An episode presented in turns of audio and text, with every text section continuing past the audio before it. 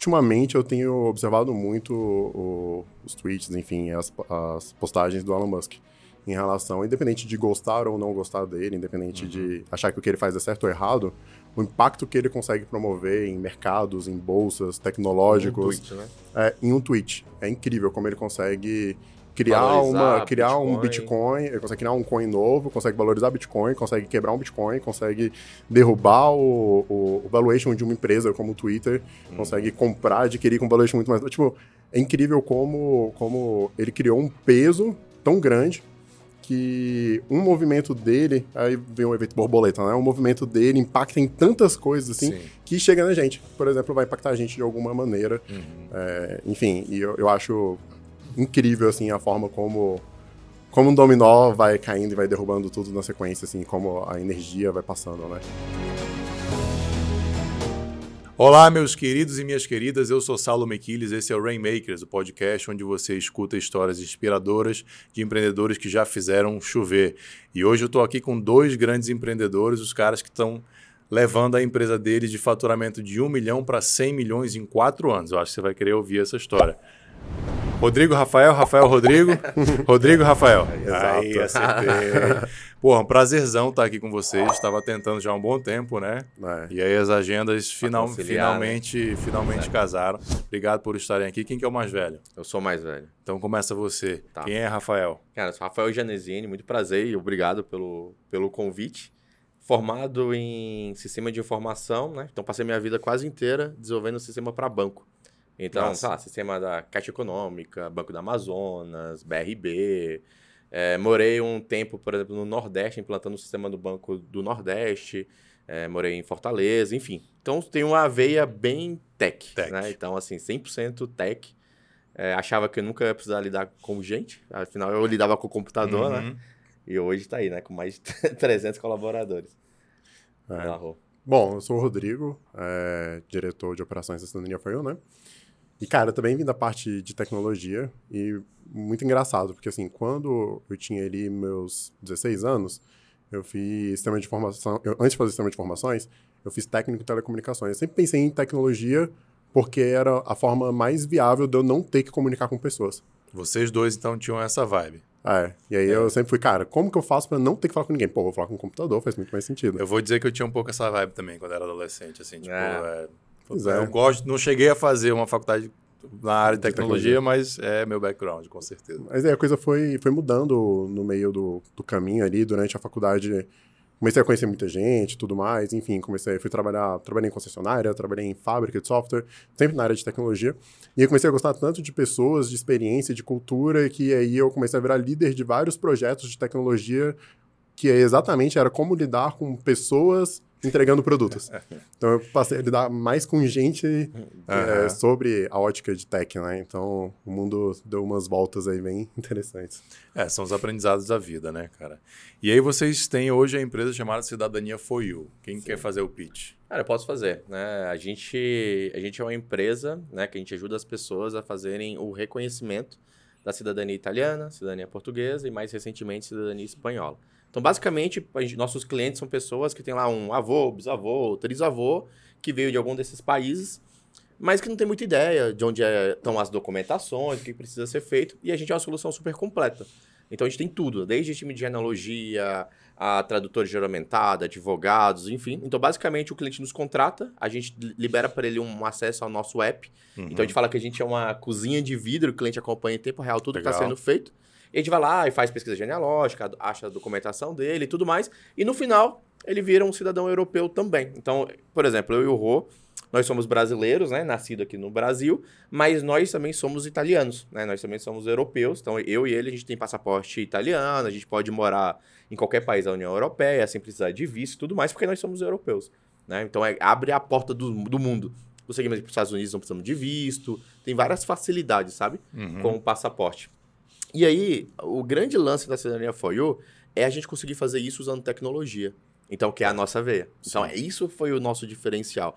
Todas as outras empresas é, faz isso de maneira arcaica. Da mesma, o cara faz, da mesma maneira que faz de um processo, faz de dois, de três, de quatro, de é cinco. Tipo despachante tipo ali. despachante, é. Com, com, tem uma planilhazinha ali no computador, controla. A gente não. A gente desenvolveu uma plataforma Né? Então, antes foi 2018 inteiro desenvolvendo a plataforma. Então, por isso que a gente começou a rodar só em 2019.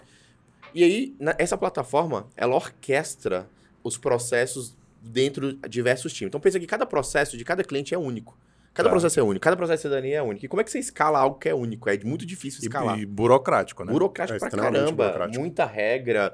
Cara, se o cara é casado, divorciado, se tem filho, se não tem, o filho nasceu dentro do casamento, nasceu fora. Então, um milhão de regras que a gente tem que Se avaliar. foi- declarou ou não. Se é, se ele é o declarante, se ele foi lá no cartório, porque às vezes quem vai no cartório declarar o nascimento do filho, muitas vezes é só o pai. Uhum. Pô, mas nasceu fora de um casamento e a mãe, a mãe não declarou, a gente tem que.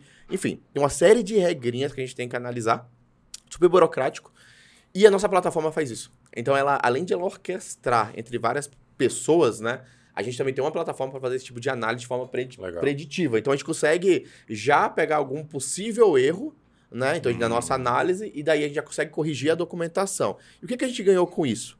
A gente hoje deve ter na nossa base, sei lá, total, mais de 20 mil clientes que a gente fa tá fazendo o processo, ou que a gente já fez o processo, né? E 100% de aprovação até hoje. 100%. 100%. A gente não pode garantir 100% de aprovação, ninguém pode, porque não é a gente que julga, Claro. mas até hoje a gente nunca perdeu nenhum. Caramba. Então a gente é muito rigoroso na documentação. Então a gente vai lá, a gente corrige, faz certificação e tudo mais. Então até hoje 100% dos clientes, né, que passaram lá pela cidadania For You, tiveram a cidadania reconhecida ou estão no caminho para ter a cidadania reconhecida. Tá, aí deixa eu fazer uma pergunta para vocês. Eu sei, meu caso concreto, tá? Uhum. Eu sei que o, eu tenho um avô que é filho de holandês, eu tenho uma avó que é fi- filho ou neto, Uhum. descendente, né, de português, e eu sei que do, tem um que é de indígena, então isso não, não, não, não tem cidadania, e tem outro que talvez seja italiano, a gente não sabe. Uhum. Aí eu chego lá, falo com vocês, vocês vão fazer essa pesquisa por mim. Eu não tenho nada, eu não tenho documentação. É, essa é a única informação Uhum. que eu tenho. É, tem, Duas, tem duas formas possíveis de fazer.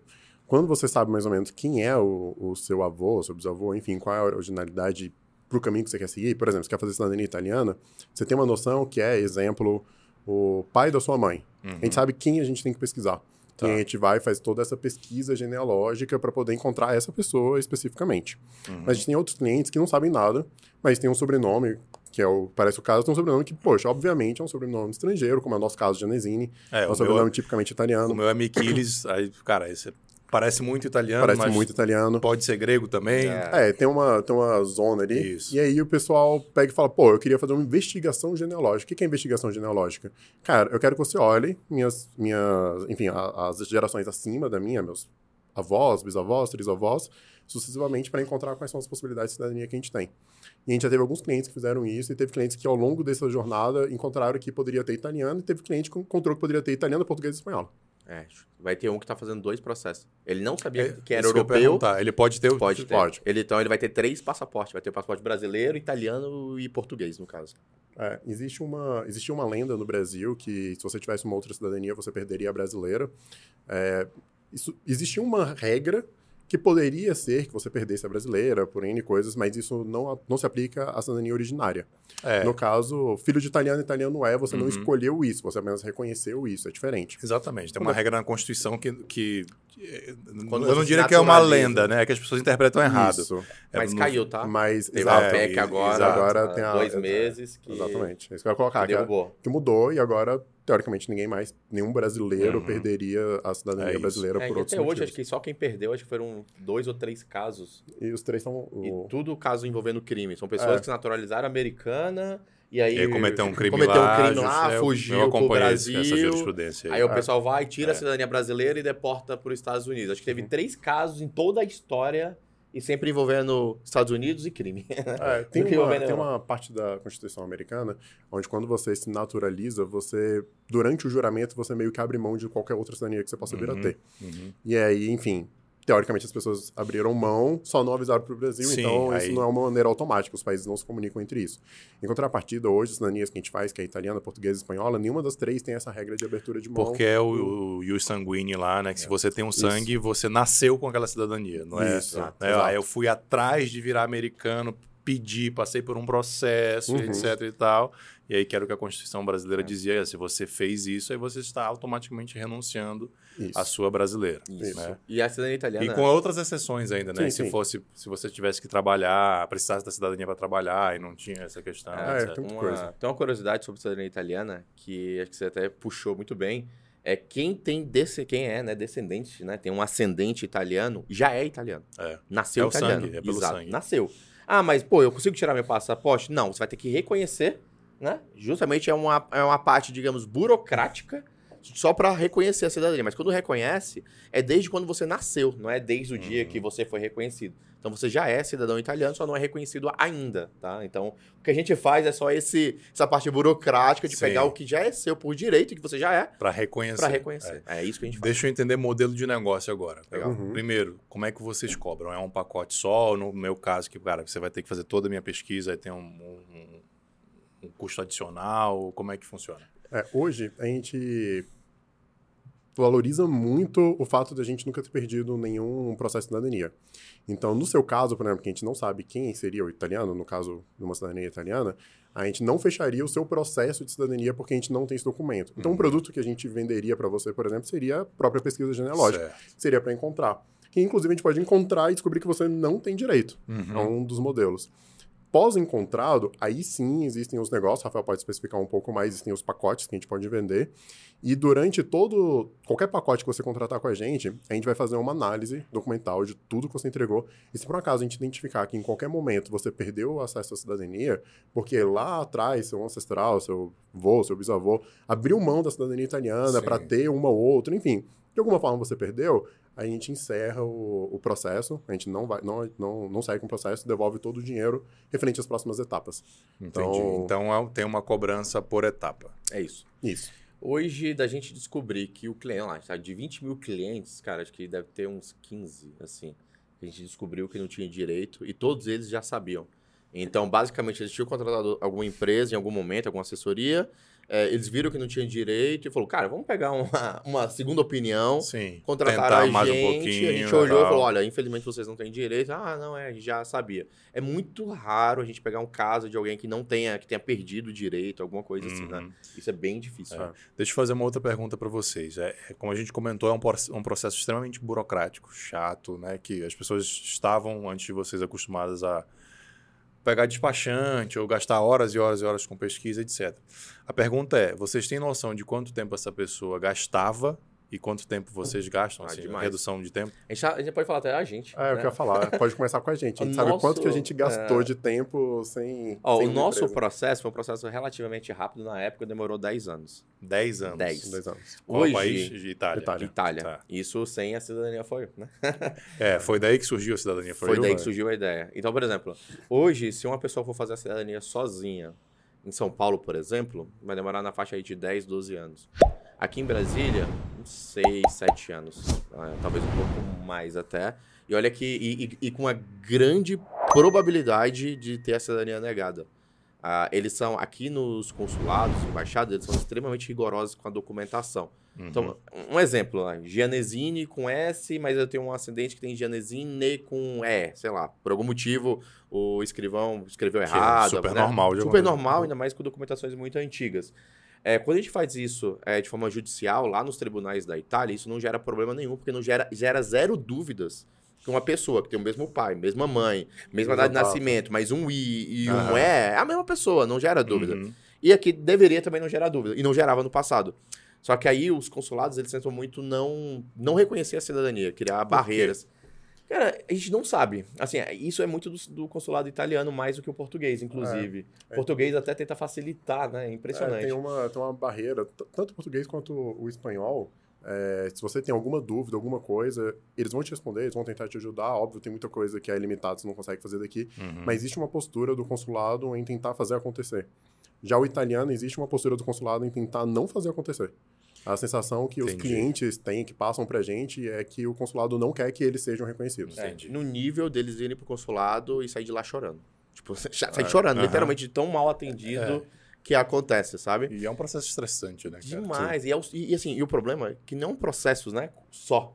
é o sonho da família, sabe? É o sonho Sim. do meu filho que tem três anos, Uhum. quando tiver 16, 17, fazer um intercâmbio, é, estudar fora, estudar na Europa. Então, assim, é, é muito sonho envolvido para É. você chegar lá e muitas vezes ser maltratado.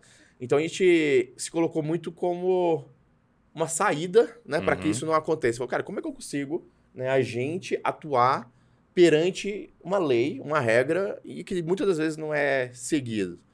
Então, por exemplo, muita gente pergunta, pô, mas vocês têm, vocês estão aqui em Brasília, vocês têm bem, bom, bom relacionamento com a embaixada, com o consulado? Eu falei, cara, a gente praticamente tem zero relacionamento, assim, né? Porque a gente é muito by the book. Então, Eu gente acho que eles devem, imagino que se eles devem gostar muito de vocês, você- pelo que vocês estão falando, vocês entregam tudo, tudo pronto. pronto. mas assim, se Então. o consulado, por acaso, não for seguir alguma regra, a gente vai, pega nosso advogado italiano e manda notificar. Tipo assim, olha, notifica porque você não Acho está que eles não gostam muito da gente, não. Então, acho que É, tem, tem- eu acho que não. tem esse lado aí. Mas, mas tem um respeito, pelo menos. Não, sim, sim. Eles É, sabem que o que a gente faz é Tem certo fazendo tudo e certo, é mais. uma empresa Tudo sério. séria e tudo mais. Mas né? é porque é, hoje existe uma, uma legislação para o funcionário público italiano que é muito forte, muito pesada sobre ele cumprir ou não alguma regra. Certo. É, e quando a gente tenta fazer algum tipo de ingresso e que algum, algum- alguma parte da administração pública italiana tenta impedir isso e não está completamente baseado na lei, os nossos advogados notificam. A gente manda uma edifida, que é como se fosse um, É uma uma, extrajudicial. um- um- uma notificação notificação extrajudicial. E aí eles têm que justificar o porquê disso, e eles veem que a assinatura é de um advogado italiano e tudo mais, e aí a coisa flui. Então, Entendi. eu não diria que O poder com... da assinatura de um advogado, eu já vi né? muito isso, eu já falei muito para meus clientes, falei assim, cara, É. deixa eu fazer Precisa. uma notificação extrajudicial, assinando com a minha OAB. É. Infelizmente, Sim. a gente sabe que o comportamento das pessoas muda, infelizmente. E assim, e a maioria dos clientes, né? A maioria das pessoas que fazem o reconhecimento da cidadania por conta própria acaba sendo leigo em relação às regras, né? Não vai estudar regra Claro, do direito claro, italiano claro. e tudo mais ali na. Não tem como. Não, não, Uhum. não, não tem. Então, a gente mesmo, Não, né, muita usa regra, os né? advogados, É. tem muita regra. Então, a grande vantagem é essa. Então, a gente vai lá, pô, não, vai, não tá cumprindo a, a, a lei, a regra, a gente vai lá e notifica e explica qual é a regra. Olha, você não tá cumprindo a regra é essa, segundo o artigo tal, você tem que demorar no máximo tanto dias e já passou. E aí? Tipo, qual a justificativa? Uhum. Ah, não, a gente tá fazendo agora, desculpa, papapá, e Uhum. geralmente faz. E geralmente faz. É, a gente, até hoje a gente nunca precisou judicializar, mas se precisar também, a gente judicializaria. a gente nunca problema nenhum. precisou, mas exatamente pelo fato de a gente estar pronto para fazer, Ele nunca sabe. precisou. É. É, Acho que esse é o exatamente. ponto. é. Cara, é, vou, faz- vou fazer uma pergunta com uma afirmativa que é bem sincera. Legal. Parece pouco crível que uma empresa que faz o serviço que vocês fazem vá faturar 100 milhões de reais. O que, que vocês se devem? O que, que vocês devem isso assim? O que, que vocês acham que é o, o grande diferencial? Eu já entendi a tecnologia em termos do processo, mas da casa da, da porta para fora, mas para dentro assim, em termos empresariais. Pra dentro, vamos lá. Acho que da porta pra dentro, acho que com certeza a tecnologia também entra, porque Uhum. sem ela é impossível. Olha, hoje a gente tá com quantos colaboradores? Quase 400, Quase. 370 e pouco. Cara, como é que você orquestra Mas tem 55 vagas Home abertas. office? Hum, Não, muitos home office, mas muitos presenciais? a maior parte presencial, a maior parte em Brasília. e 55 vagas abertas. 55 vagas abertas. Como é que você orquestra, né, essa quantidade de pessoas executando processo de, sei lá, 10 mil famílias é, de maneira orquestrada, Uhum. seguindo todo um workflow, cada processo sendo único, né? E que a gente ainda consiga ter 100% de assertividade. Acho que o grande segredo foi. só- acho que tem al- alguns pontos. Né? Primeiro, a nossa tecnologia, obviamente, que é um dos nossos pilares. Segundo, é o processo que a gente criou. Então, esse processo que usa a tecnologia mais as pessoas. E eu acho que o terceiro pilar seria, de fato, as pessoas. Assim. Então, nosso processo seletivo é um processo bem rigoroso em relação a fit cultural, né? Muito mais em relação a, a, a fit cultural, soft skills, do que hard skill. Porque a gente fala, cara, a gente treina essa galera, a gente vai... A gente não contrata ninguém que sabe cidadania italiana. Zero, né? Uhum. Zero, acho que até Exato. hoje a gente contratou zero pessoas. Uhum. Então a gente sabe que a gente vai ter que treinar e tudo mais. Então a gente quer pessoas que realmente é, tenha a- a- o mesmo fit né, da empresa. Então nosso processo seletivo é bem... É tudo interno. Então a gente tem um time de talentos e tudo mais. Então passa pelo time de talentos para fazer toda a parte de fit cultural. E se a pessoa não tem fit cultural com a empresa, não avança para a área fim. Então realmente é um bloqueio. A gente não contrata pessoas que a gente entende que não tem fit. Então Então, acho que algumas curiosidades quanto a isso, né? É, por algumas vezes, ao longo da jornada da Cidadania For You, tanto eu quanto o Rafael indicamos pessoas para trabalhar na empresa. E a gente indica no sentido de, cara, passa pelo fluxo, normal. eu colocarei o seu nome aqui Uhum. como um conhecido, enfim. Mas aí seguir o fluxo. E aí, primeiro passa pelo RH, que é o processo invertido que a Rafa falou. Primeiro o RH vai avaliar fit cultural e depois vai para a área, para o coordenador que está precisando daquela vaga, para ele avaliar fit técnico, enfim, algumas outras etapas. E aí, no fit cultural, ou enfim, o fit com RH, o pessoal liga cancela e fala, liga pra gente e fala, cara, não tem como, essa pessoa que você indicou não tem fit cultural com a empresa, a gente não vai seguir com o processo dele. Acabou. Então, Acabou. é nível que Acabou. é impossível você passar o processo, é, dar um... Porque, ah, foi o Rodrigo ou foi o Rafael que indicou. É isso. Se eu indicar uma pessoa que não tem fit cultural, essa pessoa não vai passar. Não vai seguir. Então, Então, isso é você bem... que está assistindo aí, comenta aí, fit cultural. Saber que você está chegando aqui para você faz- saber da importância da cultura de uma empresa. A gente vai fazer essa pergunta daqui a pouco. Antes, vou só agradecer aqui a turma eh, que faz o Rainmakers acontecer, que é Miquilis Tavares Advocacia Empresarial, advogados que entendem de negócio, com esse suporte cultural aqui, e a Facilite Contabilidade Digital. A turma está toda aqui, está assistindo aqui ao vivo que vai abrir a sua empresa de graça, vai fazer a primeira consultoria de graça. A turma É. da contabilidade digital aqui é muito bacana. E como a gente está aqui para fomentar empreendedorismo, eles estão aí fazendo a abertura do seu CNPJ gratuitamente. Qual é a cultura da cidadania for you e qual é a importância de se ter uma cultura? Claro. Boa. Cara, a cultura é todo o alicerce que suporta né, toda, toda a nossa operação. A gente, a gente nasceu para ser a maior empresa. A gente não nasceu para ser mais uma empresa. Certo. Então, desde quando a gente nasceu, a gente colocou toda a parte de tecnologia, toda a parte de procedimentos voltados a ser a maior empresa. Só que a gente sabe que uma empresa funciona com pessoas. Então, desde o start lá, desde o início, a gente tentou colocar, a gente, cultura você não controla, É, cultura você, você... aponta mais ou menos É. a direção que você quer que ela vá. Exato, e toda vez que você coloca uma pessoa, a cultura, a, a Cultura cultura muda. e, enfim, tá tudo bem, não tem problema. A questão é você é estabelecer exatamente quais são as regras do jogo, para onde que a gente pode ir.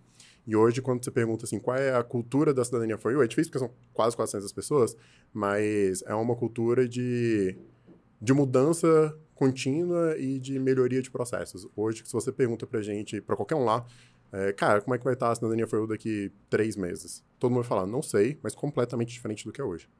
Porque a gente é, muda uma, uma, é uma Isso eles, cultura. eles encaram bem? Encaram Sim, bem, né? e não, não só encara bem, como eles cobram essa mudança da gente.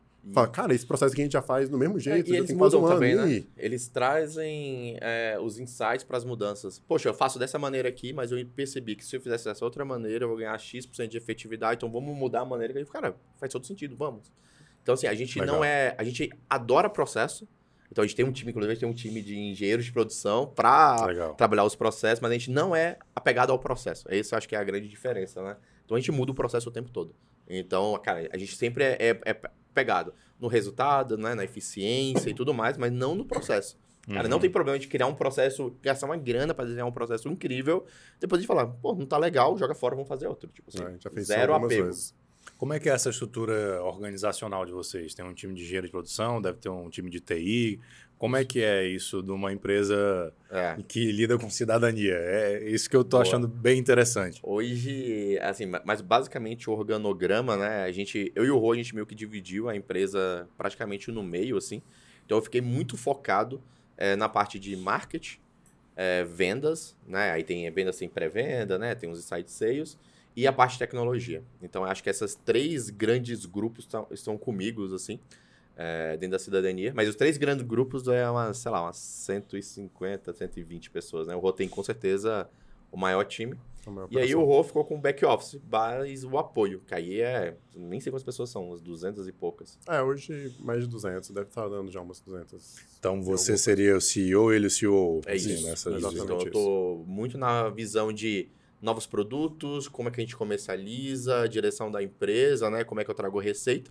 E o Rô muito em fazer o sonho. Eu vendo o sonho e o Rodrigo faz o sonho acontecer, né? Acho que é Uhum, basicamente uhum. essa, essa divisão, assim, dentro da empresa. É, a gente, quando, quando fundou, vale ressaltar que não foram dois empresários que fundaram, foram dois empreendedores, a gente já tinha essa venda, já tinha feito alguns outros negócios, mas a gente não era empresário, a gente nu- nunca tinha estudado sobre o meio e etc. Enfim, eram dois analistas Qual de que é a tecnologia. diferença, empreendedor e empresário?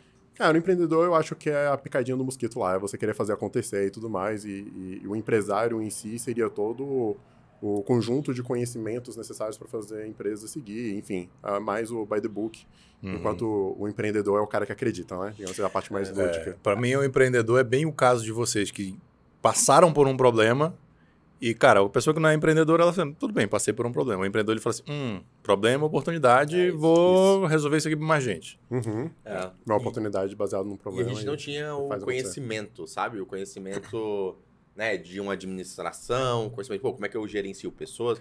Então, eu lembro que no começo a gente tinha dúvida de como, como, como eu contrato, né? Como é que eu contrato? Eu vou no Facebook e publico uma vaga? Tipo, como é que eu acho as pessoas para poder... Cont... Cara, a gente tinha esse tipo de dúvida no começo ali, quando a gente tinha... O que, que vocês fizeram de besteira nesse processo? Ah, Nossa. tudo. Porque a gente Tudo. não fez de besteira. né?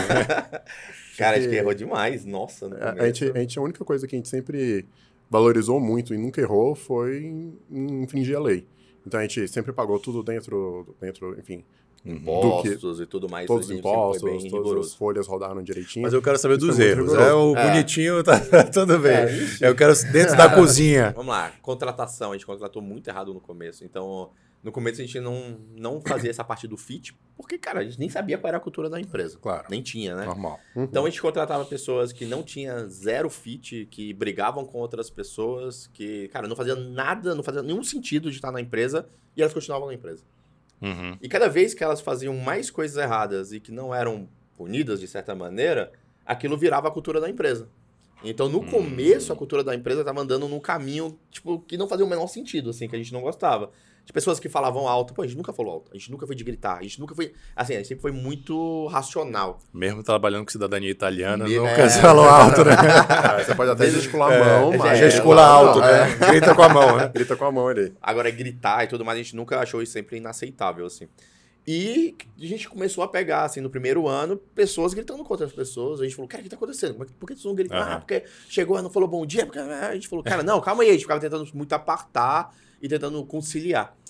E depois a gente entendeu que tinha pessoas que não faziam parte da cultura que a gente queria, né, impor na empresa, que a gente queria que a empresa seguisse e tudo mais. E aí eu acho que foi uma. Foi vários erros, né? De contratação, acho que foram os piores. A gente contratou muita gente errada. E contratar gente errada, eu acho que não é o problema. Acho que o problema é você manter as pessoas erradas É. dentro da empresa. Cê- Vocês colocaram algumas lições aqui que eu enxergo. Que acho que vocês falam assim, a, a cultura você não, não determina, né? Você dá uma, dá uma direcionada. E eu acredito que o principal problema de cultura talvez seja a omissão dos líderes, como vocês mencionaram aí, né? Uhum. Ah, o cara começou a gritar e a gente não sabia, não- ou contratou errado, mas foi ficando, foi ficando. Cara, é o tipo de coisa que tem que cortar na raiz. Eu acho. E quando a gente Hoje é, né? descobriu. É, É. hoje é. Quando a gente É. descobriu isso, é assim, e a gente. é, a gente, a gente é- faz parte lá da Moai, né? Então eu acho que a gente até teve uma vez que a gente viu uma discussão de dois. Discussão, né? Um, um debate entre duas empresas, não é nem com a gente. É, uma pessoa falando, pô, eu tenho uma pessoa na minha empresa que vende pra caramba e não sei o quê, mas, cara, falta me xingar, falta não sei o quê. Aí outro falou, cara, pode ser o meu melhor vendedor. Se tá fora da- do fit cultural, eu vou demitir no dia seguinte, não sei o quê, porque não faz sentido. E a gente tava vendo a mesma coisa na empresa.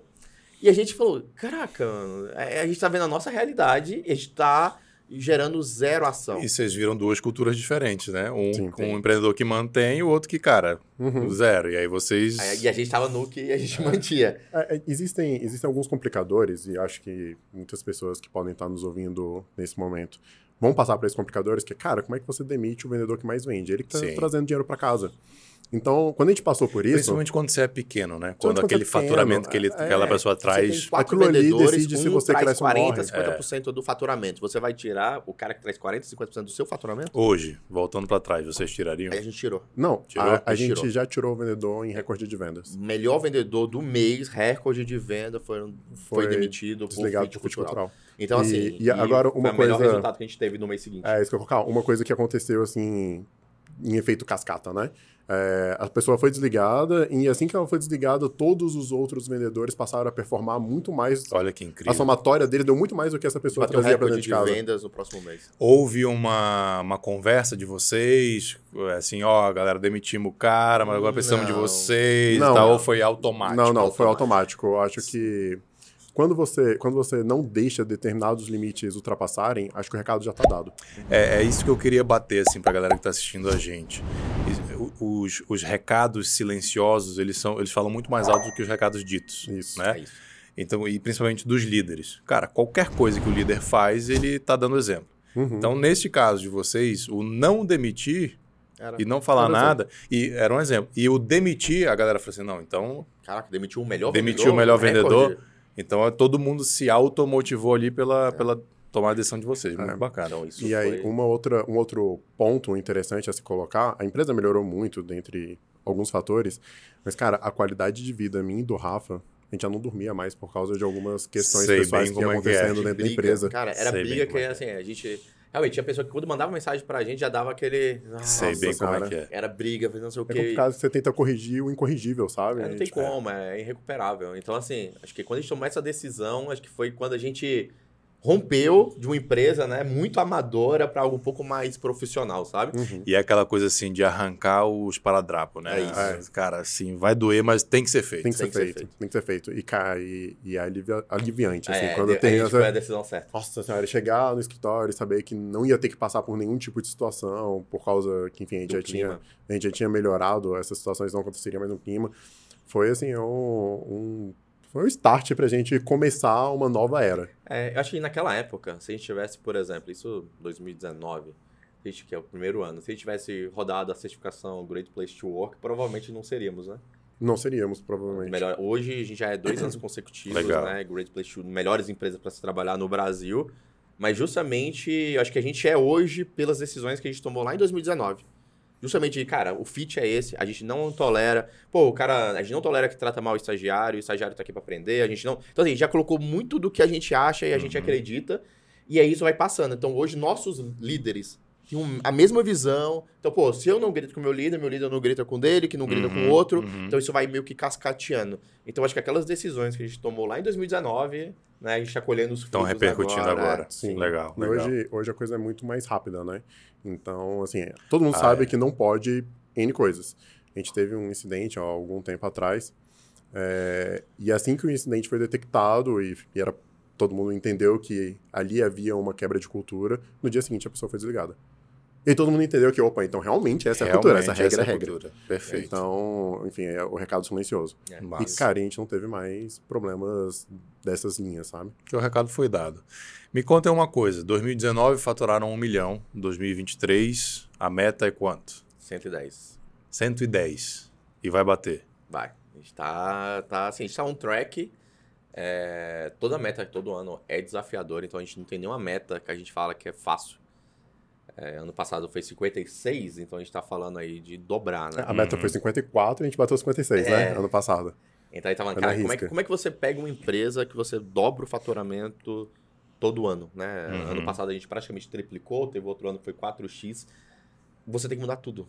Então, é, o lance de você, você quer ser 10, 15, 20%, que já é muito, né? Você tem que fazer muito ajuste, sabe? Você tem que ir lá, Uhum. apertar muitos parafusos, entender muito o processo. Você dobrar ou triplicar, você tem que refazer o que você fez. Praticamente você tem que pegar tudo que você fez, jogar fora, pegar Fazer só as lições aprendidas e criar um novo processo, e testar, validar, né? Gera hipóteses, testa, valida, colhe os dados, opa, ficou bom, não ficou, joga fora e assim a gente vai fazendo constantemente, né? Então, realmente, esse ano, mais uma vez, é um ano de.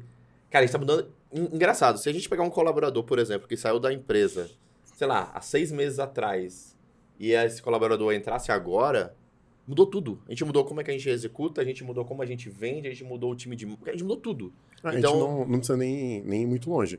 Na verdade, a gente tem algumas, enfim, alguns programas de benefício, por exemplo, a gestantes, né? Uhum. E quando uma mulher vira mãe lá, ela tem seis meses afastada, nem, não é só os quatro, né? É seis meses, e depois que termina os seis meses, a gente tem mais dois meses de reintegração. Porque ela não sabe mais como a empresa funciona, independente do cargo Entendi. dela. Então vai passar dois meses onde Tipo, a gente é certo que passou seis meses, ela não sabe Não mais sabe como mais. funciona. não mudou sabe. tudo. Que então loucura. tem toda uma reintegração.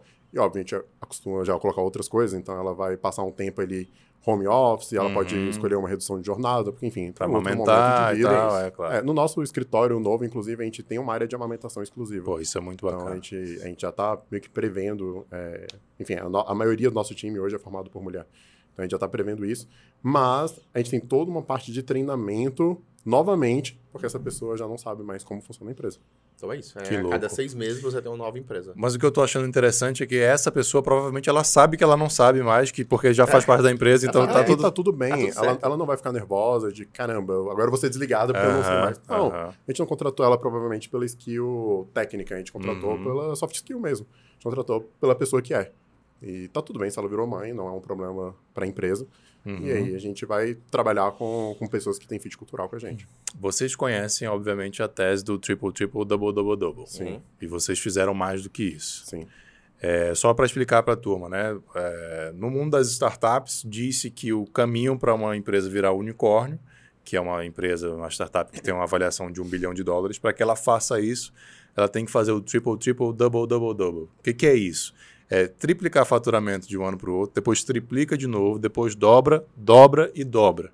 Ou seja, se está faturando ali no primeiro ano um milhão, no quinto ano vai faturar 64. Vocês estão indo para 110. Estão multiplicando esse faturamento para 110. Eu queria saber se vocês são uma startup e se vocês vão virar unicórnio. Olha, virar unicórnio a gente tem, a gente tem vontade, né? Já porque o caminho está muito longo ainda.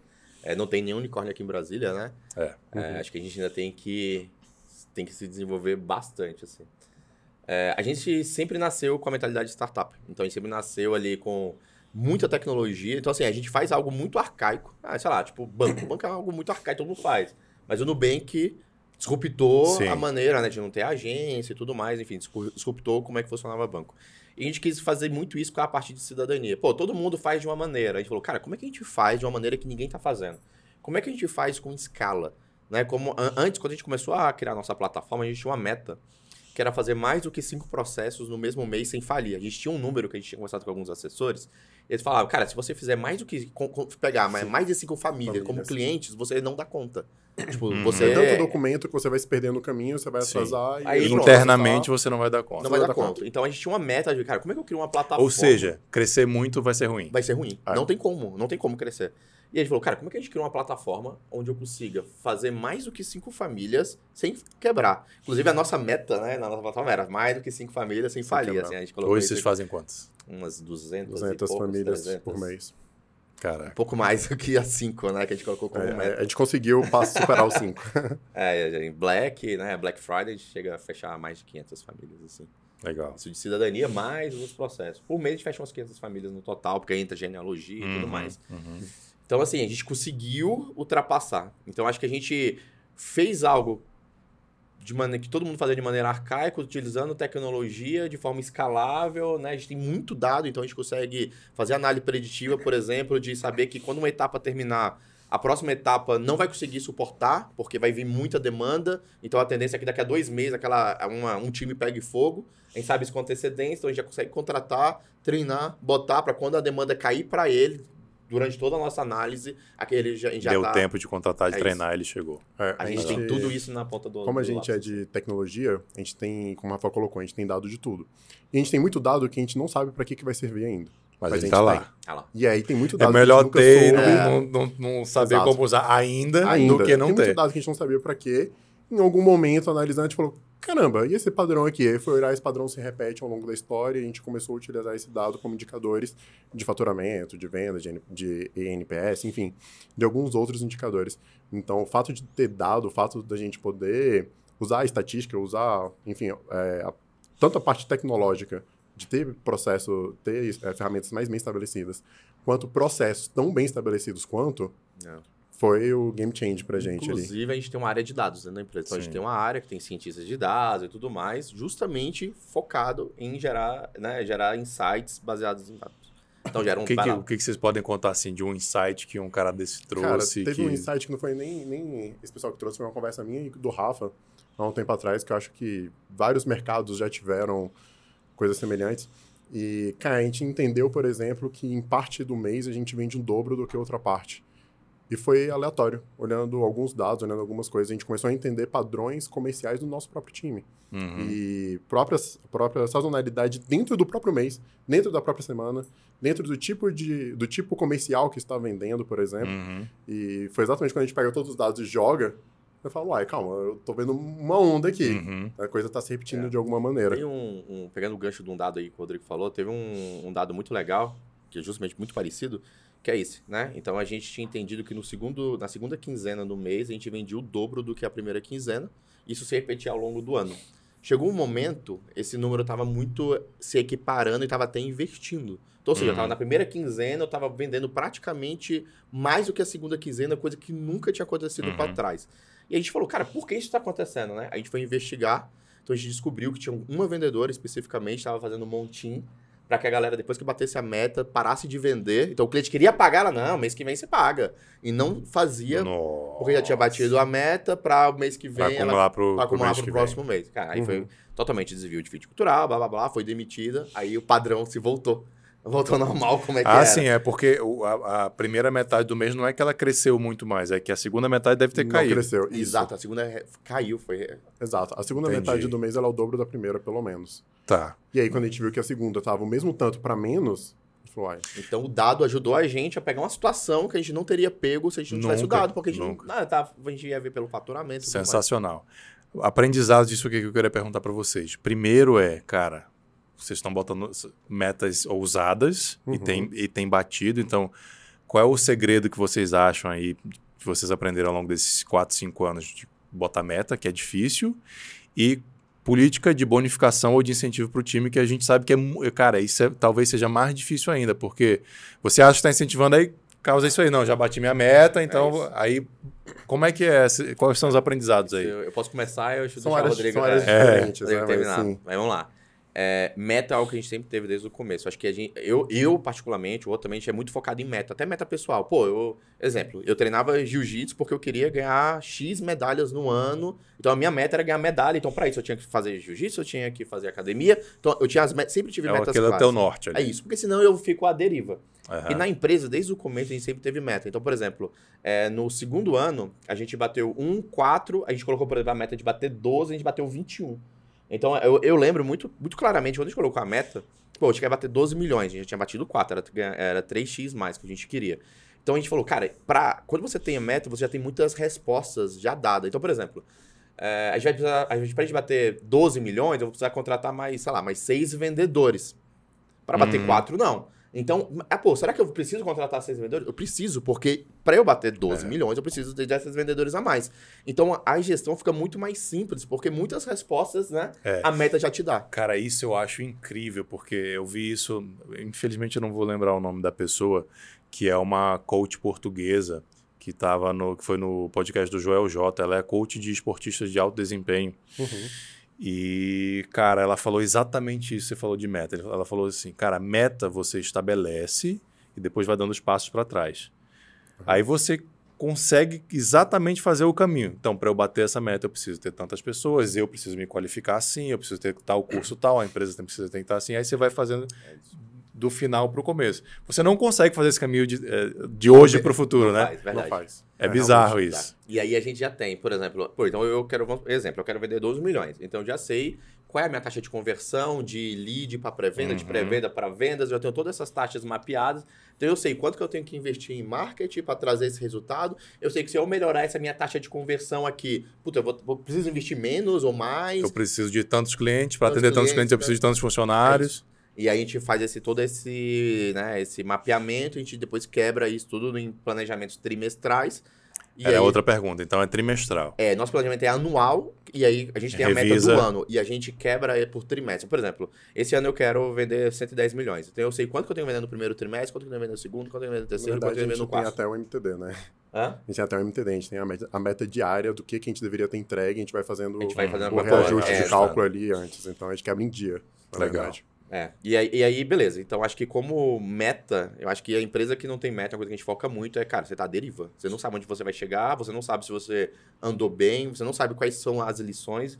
E, exemplo, vamos supor que no pior cenário, pô, esse ano a gente falou que ia faturar 110 milhões, faturamos, sei lá, 100 milhões, por exemplo. Ué, por que a gente não bateu Por os quê? 110? Né? Acho que se eu não tiver uma meta, pô, ano passado eu faturei 56, esse ano eu faturei 100, o resultado Poxa, é maravilhoso. caralho, velho. Lógico. Incrível, batemos, maravilhoso.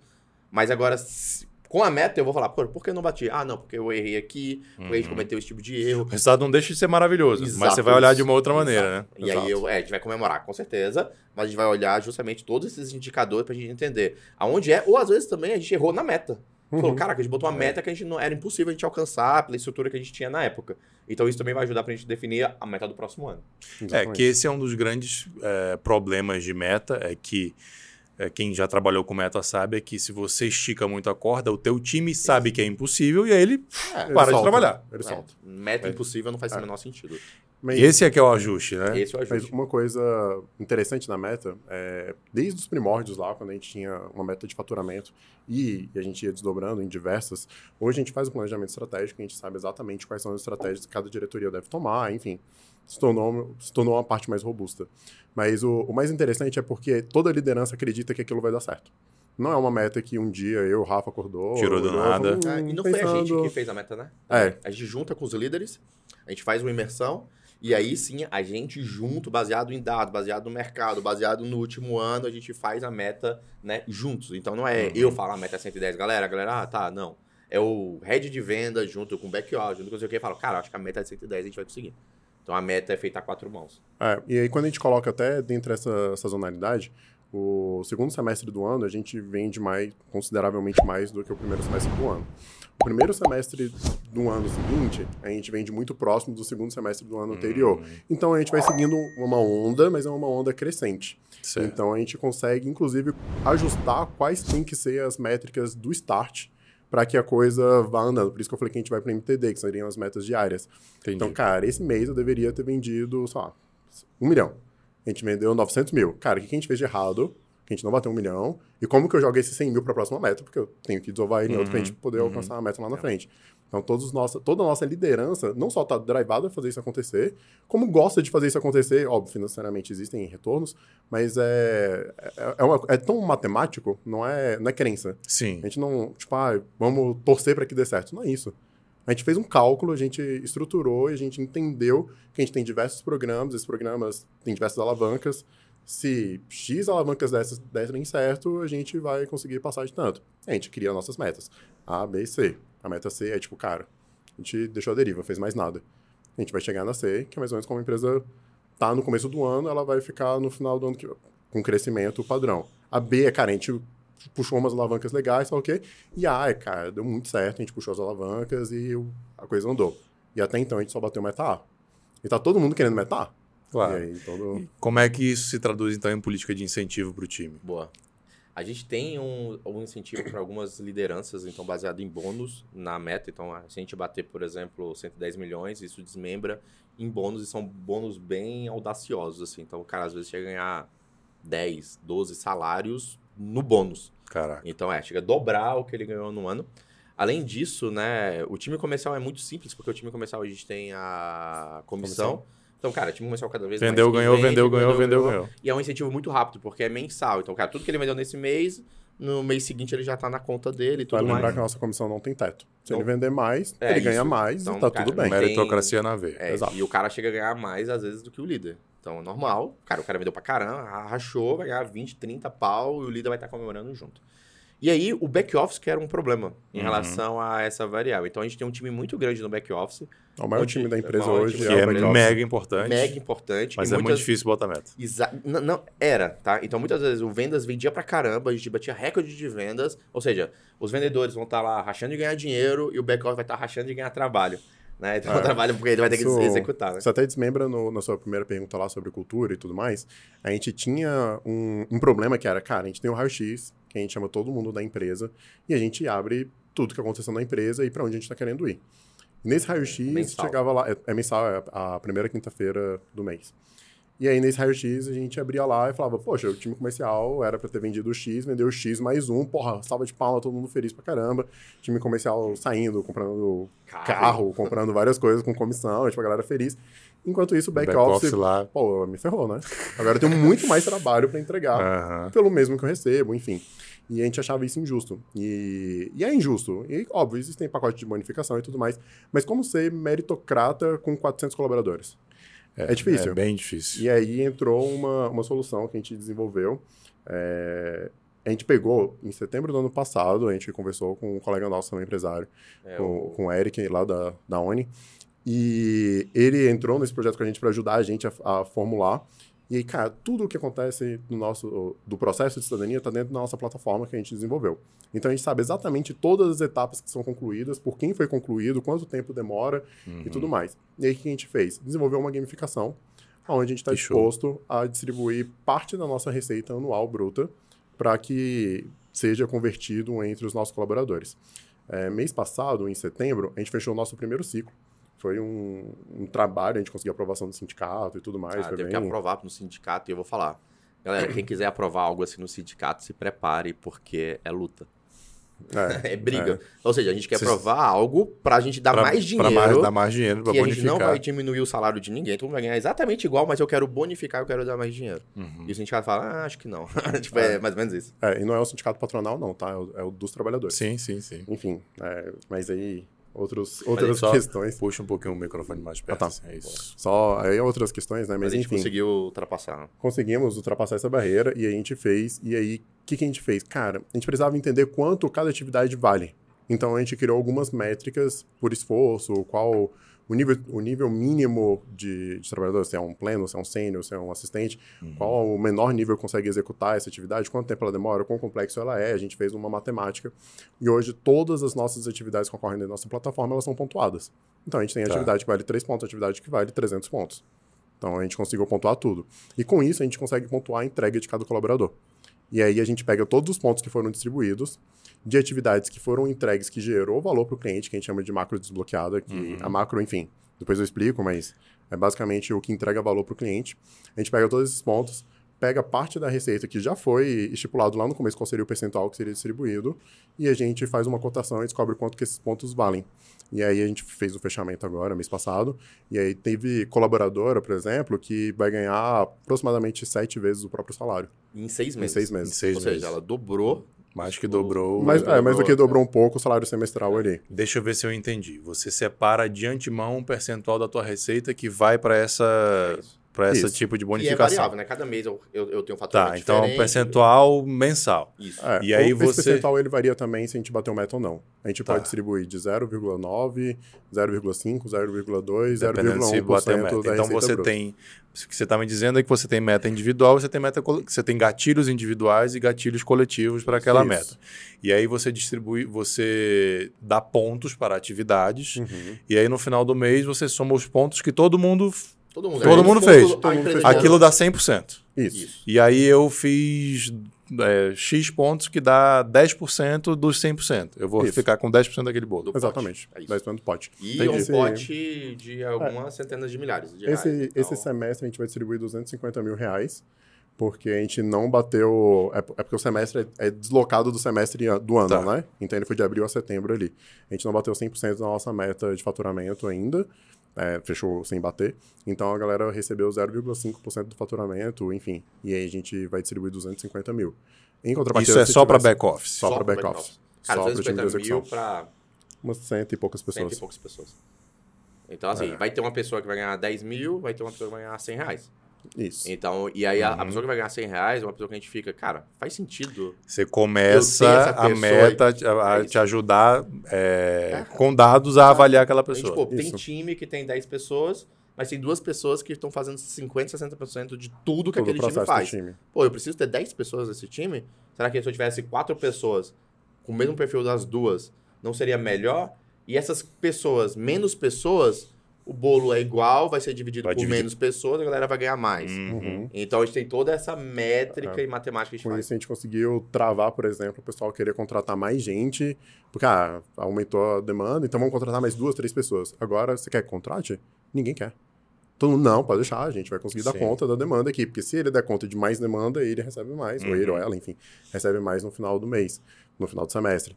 E assim sucessivamente. Essa Então, gamificação, hoje- assim, foi o. Pô, genial. Game change adorei, pra gente. Adorei, até porque cumpre aquelas regrinhas que o pessoal fala das metas, né? Que tem que ser alcançável, tem que ser clara. eu não É lembro direito, mas acho que eu, eu tentei reexplicar aqui, porque vocês têm que explicar isso pro time. Eu acho que ficou, no final das contas, fica fácil o time entender Uhum.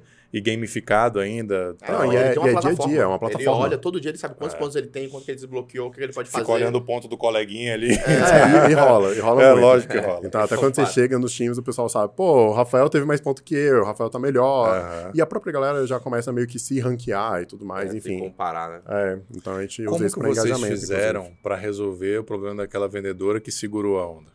Do... desligou. Desligou. Não, mas e aí? Alguém. Vocês mudaram alguma estratégia na meta para uma outra pessoa não fazer isso? Não. Aí a gente analisa os dados. Então, se em algum momento a gente acompanhar e ver que, cara, é, que aquele dado tá acontecendo parecido, a gente vai tentar entender se há alguma situação parecida. Todo mundo é agora porque- já tá sabendo que vocês sabem descobrir isso. Isso. É é porque não foi uma pessoa que descobriu como hackear o sistema, diga-se de passagem. Tipo, ah, a, a, a lógica que essa pessoa utilizou não é uma lógica que traz uma vantagem financeira. Era apenas uma pessoa extremamente influente entre o time. Uhum. E na hora que a gente pegou, e foi no começo, no primeiro ciclo que deu, a gente desligou uma pessoa e outras duas, três pessoas que estavam seguindo, a gente advertiu. Cara, nunca mais repetiu. E, e a gente, quando a pessoa bate a meta, a gente tem um incentivo de 50% a mais é, de tudo que ela vender acima da meta. Ah, então ela tem meta infinita. É, ela tem então, comissão é, infinita. infinita. Então, Depois assim, que ela quando bate, é melhor ela continuar vendendo. Porque ela, ela ganha 50% a mais de tudo que ela já ganhou, entendeu? Entendi. Só que a- essa pessoa, ela queria segurar a meta, ela queria que a empresa faturasse menos, pra depois ela tentar negociar, tipo assim, velho, um, alguma, Ah. que- que- era uma artimanha Então não era, não era uma questão da meta em Não si, que era, ela se, não, se era. vendesse Não. no mês seguinte ia ganhar batia- mais do que se vendesse hoje. Não, e as Não. pessoas batiam a meta Ah. todo mês. Então, assim, ganhava muita grana. Era pra tentar uma barganha. É alguma isso. coisa. Era, aí, era, gente- era uma tentativa, sei lá, de repente aumentar o percentual que a gente distribui de comissão, Entendi. de repente alguma coisa do gênero. Entendi. Mas Cara, zero sentido. Foi é, uma, é uma lógica que traz problemas financeiros para a empresa e para o colaborador que por executa. falar- é, ela ganhava menos dinheiro. O, que- o que ela fazia era pior pra ela e era pior pra empresa. E os colegas que estavam seguindo também era pior pra eles. Aí eles foram Ah. advertidos. Então Uhum, a gente entendi. desligou uma pessoa, advertiu os outros, todo mundo entendeu que, caraca, não fazia sentido, estava completamente errado. E voltamos pro padrão, né, que Sim. a gente tem. E os dados a gente tem que estar lá, né? Sempre. A gente fala que a gente sempre tem que ter o dedo no pulso ali, né? Sempre tem que estar sentindo o batimento ali. E como é que a gente faz isso? A partir de dados, né? Dashboards que a gente tem, né? O BI e tudo mais. E outra coisa que eu e o Rafa gosta de fazer bastante para poder sentir a operação é que a gente nunca teve sala. Nosso escritório sempre foi open office, todo mundo pode sentar com todo mundo. Uhum. As squads que precisam, por algum motivo, executar algum projeto, algum trabalho. Explica o que é uma squad. Vocês são. Isso é Ah. muito natural pra vocês, É, né? Mas verdade. a galera que tá ouvindo e assistindo a gente talvez não entenda o conceito. Verdade. A gente tem alguns times dentro dos nossos times que executam determinadas funções específicas. O que, que é isso? Poxa, a gente está começando um novo projeto onde eu preciso de um analista sênior, dois júnior e um assistente. A gente monta esse time, isso a gente chama de um squad, e esse time vai desenvolver um projeto específico Uhum. que é lá, uma forma mais rápida de fazer cidadania espanhola. Não sei, Uhum. alguma coisa do gênero.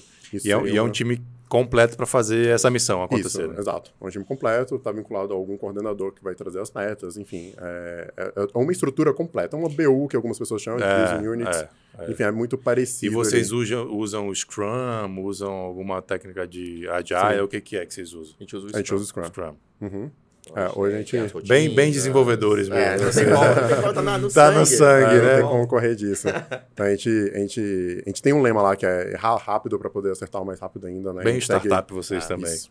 Então, e, a- e a gente não é pegado ao erro, né? Que Não o é. Rafael falou. A gente erra, erra Cara, bastante até. Já aconteceu de eu traçar uma estratégia, caramba, é estratégia revolucionária, só o que chegar um estagiário e falar, putz, mas se você fizer isso, acho que vai quebrar dessa, dessa forma, se a gente fizer isso aqui, dá certo. Eu, caramba, a estratégia dele tá melhor do que a minha, e tá tudo bem. E aí a gente vai adotar bom. a estratégia É, dele, que ótimo. ótimo, melhor dos mundos. Mas Então, é preciso uma cultura que incentive a experimentação, que não condene o erro, porque senão o Exato. estagiário É isso. não vai te falar isso É nunca. isso. A exato. gente lá tem isso, a gente não condena o erro. Então, cara, mesmo o erro que às vezes gera prejuízos financeiros, o cara sabe que ele não vai ser demitido. Então, assim, óbvio, é, né? a Se não gente- foi intencional, se né? não foi intencional, a gente vai lá, fica tentando e tudo mais. Mas a gente incentiva muito a experimentação e a gente usa toda a técnicazinha para fazer experimentação. Então a gente vai lá, coloca, né? O que, que a gente quer experimentar, quais são os indicadores Uhum. né, que a gente quer atingir, né? Que a gente quer que mexa, qual é o tempo que a gente vai rodar aquele experimento e os dados que a gente vai coletar.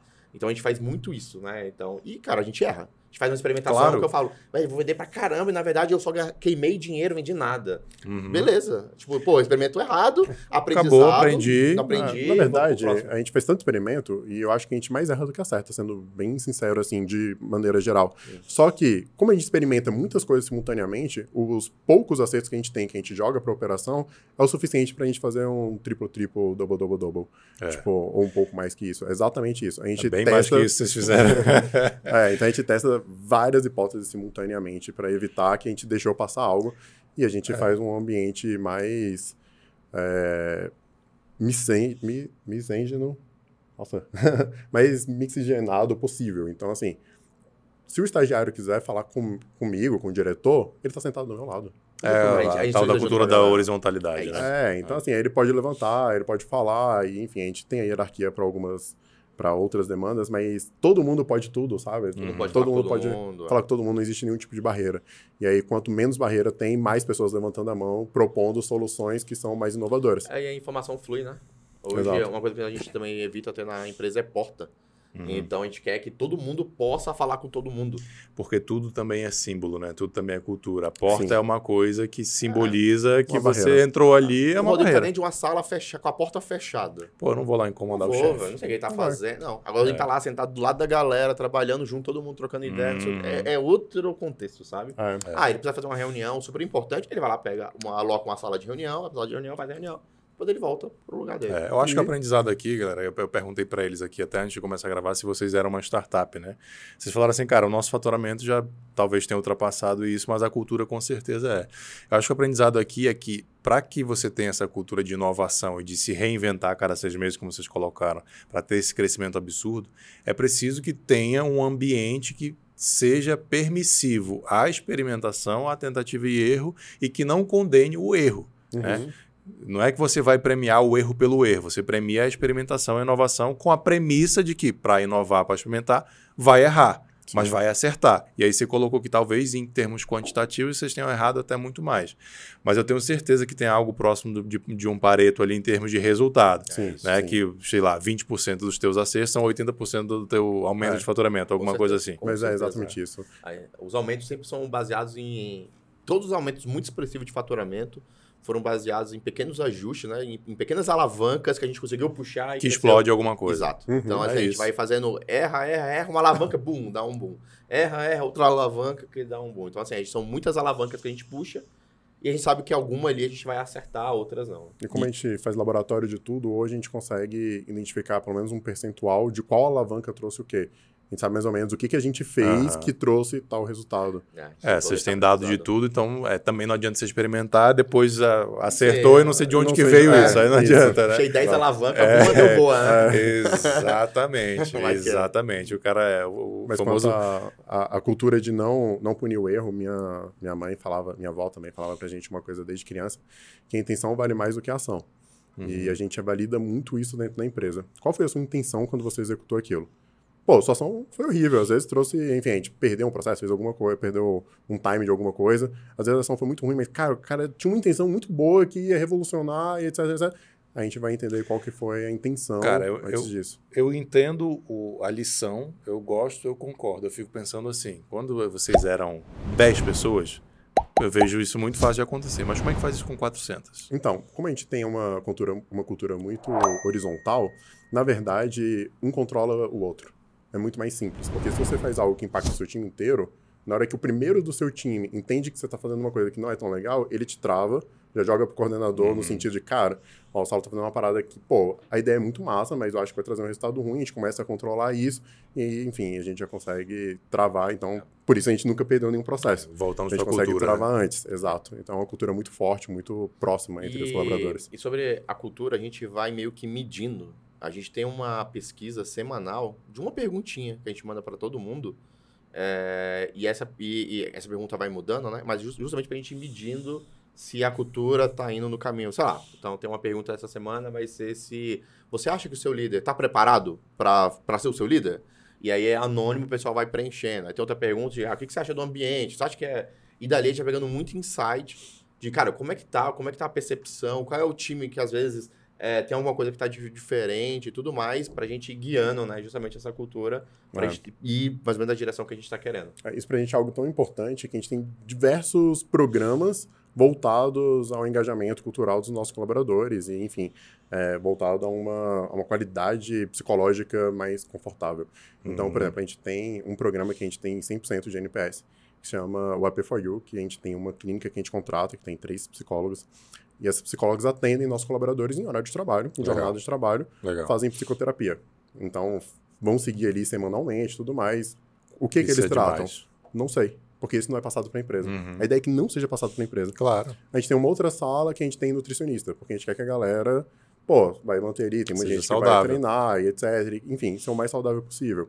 A gente tem diversas ações, nosso GG, o Gente Gestão, que é o RH de outras empresas, diversas ações onde, cara, a gente tá no mês que tá muito estressado, a galera tá pegando fogo, porque, cara, as metas estão tão arrochadas e tudo mais. Pô, o que, que a gente faz para que a galera entregue a meta? Então, o que, que o time de apoio faz? O time apoia.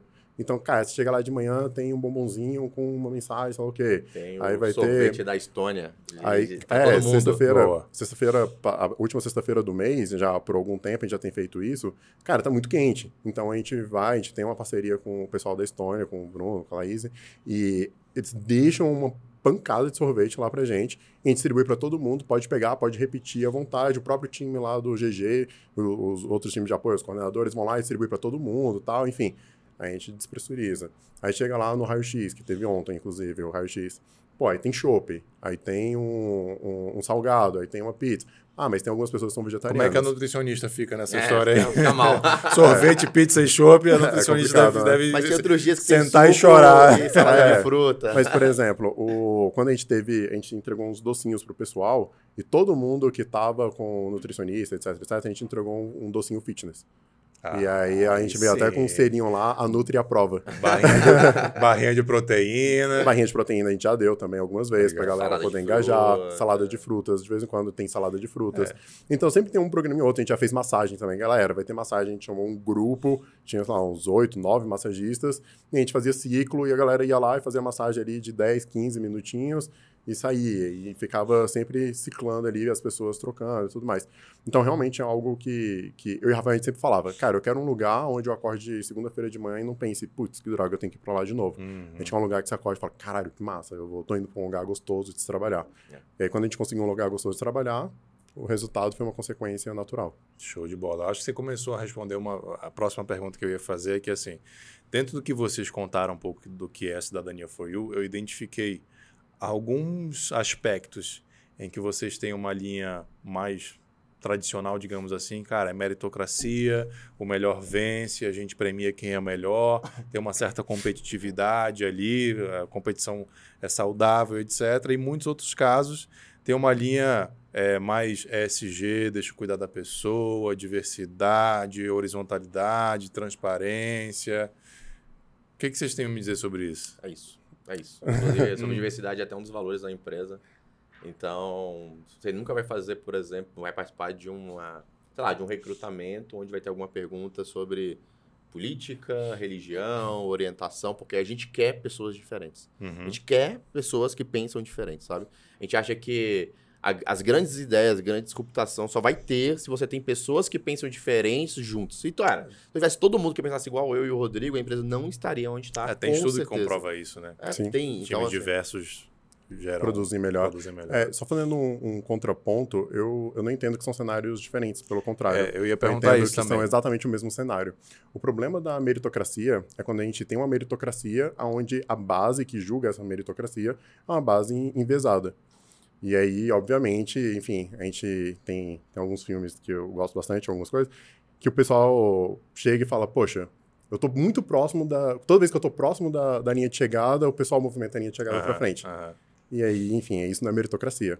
Então, o que, que a gente fez? A gente inverteu. A gente tem um- uma estrutura que é zero envezada, a gente tem uma estrutura mais. com uma cultura mais próxima do que a gente acredita que seja o certo, e essa cultura exerce meritocracia. Então, Certo. hoje, por exemplo, a gente tem a maior parte dos nossos colaboradores são mulheres. E onde a gente sabe que no cenário Brasil é Sim. basicamente o oposto disso.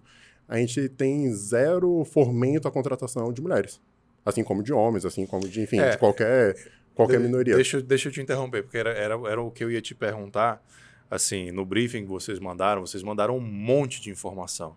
Pô, faturamento, saíram na Forbes, na Exame, Great Place to Work, etc e tal.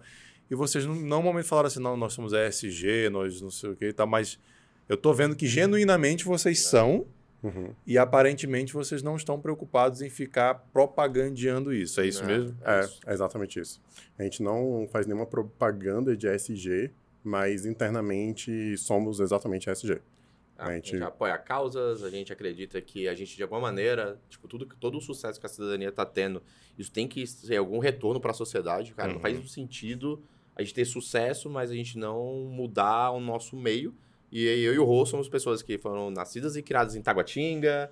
Então, assim, a gente conhece o nosso meio ali, a gente, pô, nossos parentes são todos ali da- mais da periferia e tudo mais. Então a gente sabe o poder que a gente tem, né, de mudar a vida. Então a gente muda a vida dos nossos clientes, a gente muda a vida dos nossos colaboradores e a gente também muda a vida da sociedade ali ao redor, né? Uhum, A gente participou de diversos programas, enfim, é, de doações e programas mais intensos, a ponto que eu e o Rafa, junto com, com o Gui e com o Léo também, Do A gente- piscar de olhos e tudo mais. a gente abriu uma ótica e a gente tem parceria com o Piscar de Olhos para que a gente consiga fazer mais óculos para crianças que tenham um Legal. alto índice de evasão escolar, porque elas entendem que elas não gostam de estudar, porque toda vez que elas estudam, elas têm dor de cabeça. Não Mas elas sabe têm dor de cabeça porque tem problema de visão, não sabe. Então a gente faz diversas campanhas, a gente patrocina diversos projetos. Óbvio, o Piscar de Olhos é um programa à parte, né? Mas que funciona muito bem e a gente ajuda nesse contexto para poder devolver para a sociedade.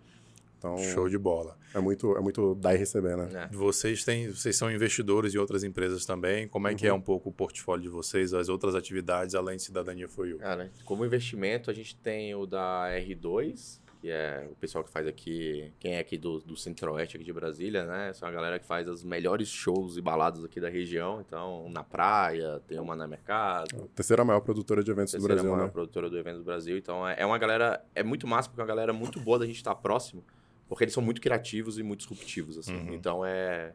A gente acha que faz muito sentido, a gente tem muita sinergia em relação a isso. É, a gente investe também lá na Milk Lab, lá do Bruno e da Laís, né? Da Que será o próximo episódio. É, olha aí. Já fica ligado aí, você que está assistindo a gente, Bruno e Laís do, É. da Estônia e da Milk Lab. eles são incríveis. A, a gente investe também no agora no Cantute de Águas Claras, uma operação que vai ter, então, que é do Restaurante. restaurante, é, que tem o Cantute, Forno, Grana Oliva, né? Ali do Digão, Tasso, André, enfim, da galera. Então é uma galera muito, muito boa. Ah, acho que de investimentos são esses, né? E a gente tem ali a ótica ali junto com o Léo e Gui, justamente que a gente faz bas- bastante apoio. Aí eu não entendi. A ótica é um negócio que tem um braço social? É isso. É. Pra gente é mais um braço social do que um negócio, né? Então, assim, é um. A É, gente, como é que- a gente nunca consegue- teve retorno de investimento lá, pelo contrário, a gente usa ela para poder fazer um É, braço tá. social. Como é que a gente consegue comprar óculos a preço de custo para a gente poder distribuir de Mais. graça para o colégio, para as instituições e tudo mais? Então, para a gente faz muito sentido essa veia, assim, sabe? É um Legal. negócio que a gente consegue.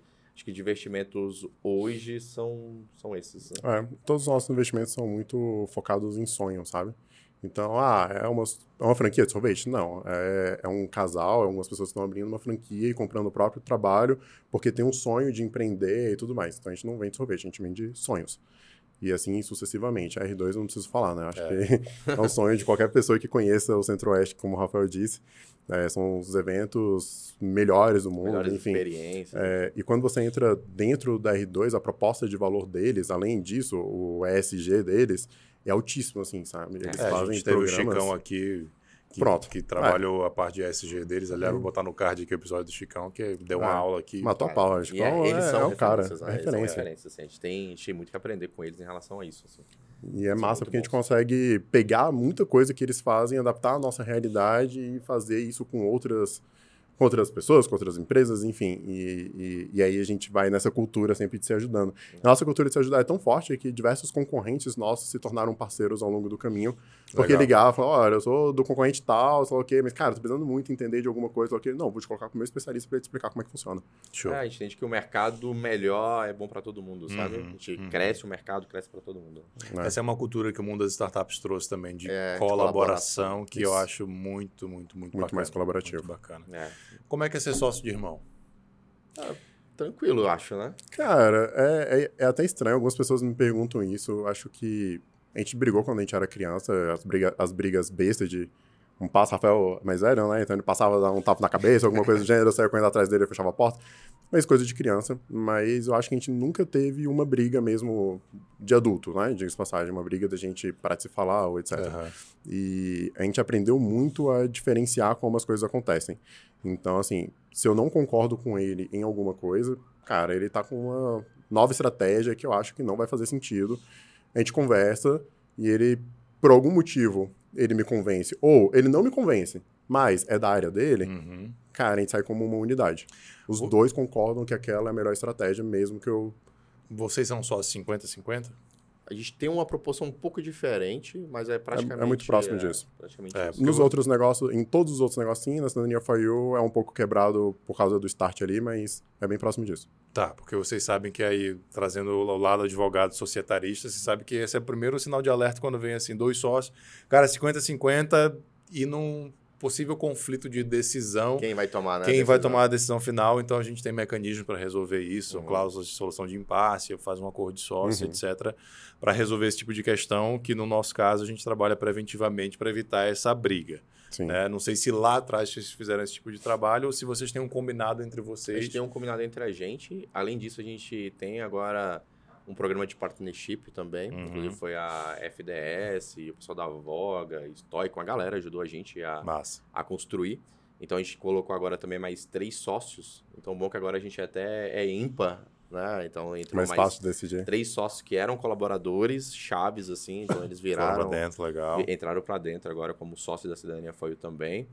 E, assim, eu acho que a gente nunca chegou numa decisão, num impasse, né, de ter que. Uma regra muito específica. Acho que até hoje, zero, assim, né? É, é, é uma coisa, Saulo, a gente colocou a nossa forma de trabalhar e, e os três partners que entraram, eles entendem a nossa forma de trabalhar, que é uma forma bem de confiança. Então, hoje o Rafael ele é o CEO da empresa, ele define para onde que a gente vai, obviamente tem algumas, co- algumas, condi algumas condições que ele não sabe, que estão em outras diretorias, Sim. e a gente alerta, e cara, isso aqui dá certo, isso aqui não dá certo, e etc. E a gente vai traçar, mas eu acho que não tem nenhum. Ninguém dentro da empresa, nenhuma, nenhuma diretoria que toma decisão sozinho. É. Pelo contrário. Então a gente tá. Todo mundo vota um a um, independente da quantidade de, Por cabeça, eu de voto. percentual que tenha, exatamente. Então a gente tenta um convencer os outros. Tipo, tentando convencer. E A geralmente maioria convence, Não, tá? entraram mais três. Entraram, entraram mais mais Se três. os três votarem contra vocês dois, eles vão sair Vão sair vitoriosos. vitoriosos. Bom, e, e detalhe, antes deles entrarem como sociedade, se eles votassem contra, eles já saíam vitoriosos. Entendi. Já fazer parte desse conselho. É, então a gente leva em consideração não somente partner, né? A gente leva em consideração pessoas que, cara, eu contratei uma pessoa que eu entendo, ah, a nossa, a nossa coordenadora de RH, uma pessoa que veio de uma rede de supermercado gigante e tudo mais, eu entendi que eu contratei uma pessoa porque ela traz uma solução, Sim. uma visão diferente de mercado. Não sou eu que vou chegar e falar que ela tá fazendo uma coisa errada. Uhum. Ela entende muito mais do que você. Ela entende muito né? mais que Não, eu. ou você contratou errado. Ou eu contratei errado. Então a ideia é contratar pessoas que saibam mais de você. E a gente nunca teve problema das pessoas saberem mais do que a gente. Uhum. O problema é a gente não querer saber mais. Aí é um problema. Então a gente está em contínuo estudo e aprendizado sobre diversas coisas.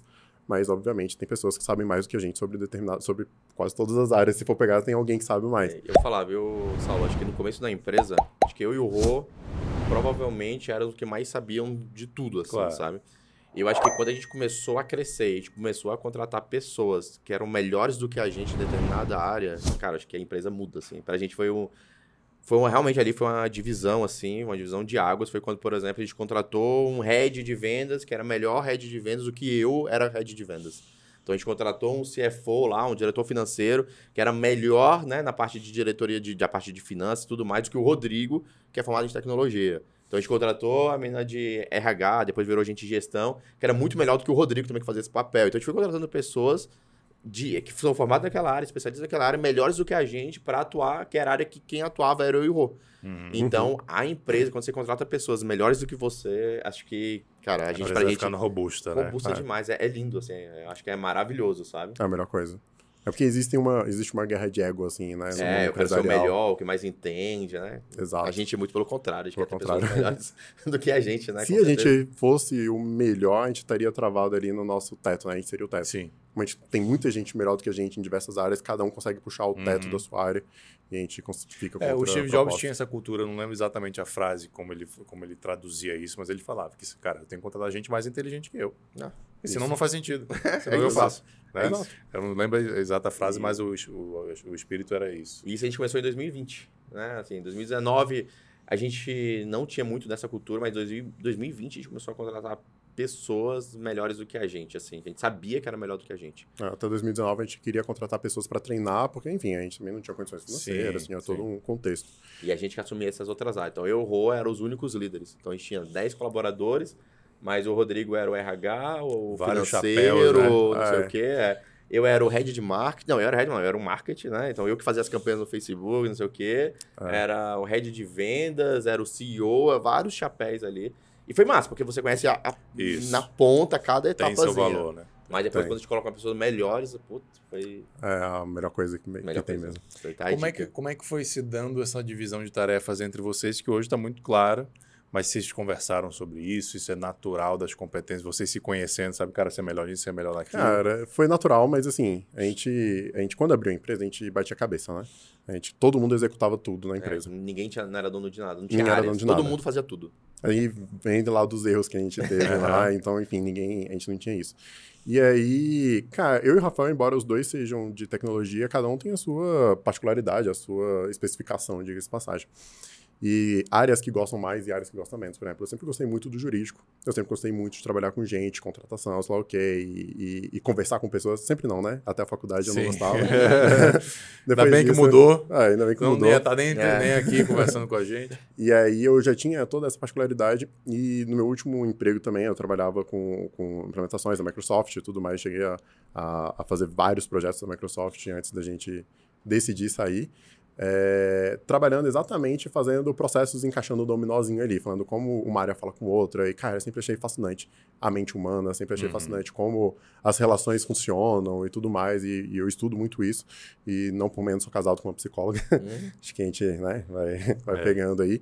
E, cara, e tudo isso vai trazendo todo um, um arsenal de como a gente pode se empregando. E aí um dia sentou eu e Rafa, falou, cara, tu é bom nisso, eu sou bom nisso, e falou que a gente meio que separou a empresa.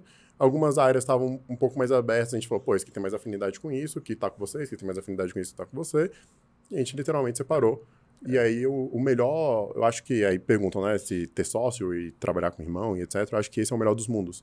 Porque hoje eu sei que a área do Rafael é uma área que eu não preciso me preocupar. Uhum, Porque eu tenho o Rafael lá preocupando. uhum. E assim como a minha área é uma área que eu não preciso se preocupar. Significa que as duas áreas sempre acertam? Não. Mas se ele encontra algum erro, ele, Rodrigo, ó, eu vi isso aqui que tá errado, vai lá e resolve. E ele sabe que eu vou resolver tá tudo bem. E vice-versa.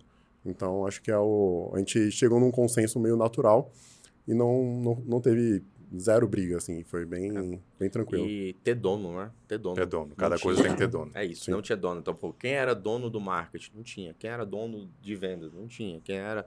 E aí, quando a gente separou, a gente tem dono. Então, pô, eu tenho uma meta de entregar tanto. Eu tenho um dono ali. Tem alguém Uhum, que é o uhum, responsável, né? uhum. Pelo sucesso ou pelo fracasso, mas tem um É, dono. mas esse é o tipo de coisa que eu falo lá da, da, da mistura que vocês têm na forma de gestão. Porque numa, numa organização super horizontal é difícil você identificar dono. Uhum. Mas você tem, vocês têm uma horizontalidade no sentido de que, cara, não é rígido, as pessoas são acessíveis, etc.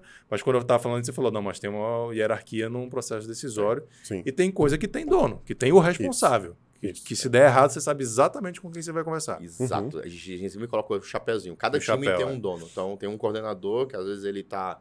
Ele é o líder de três, quatro squad, então a gente sabe que é um dono daquela squad. Então a gente sabe, se uma squad não tá performando, a gente vai chegar pro coordenador, coordenador, olha só, se a squad não tá performando, olha só, os dados são esses, que, quais são as ações que estão sendo feitas, que mais ações você tá tomando, ah, beleza. Você acha que semana que vem vai estar, vai, beleza, semana que vem a gente volta e vê se tá performando ou não. Então a gente já, mas tem que ter um dono, senão não tem ninguém olhando, É. né, tá, tá à deriva.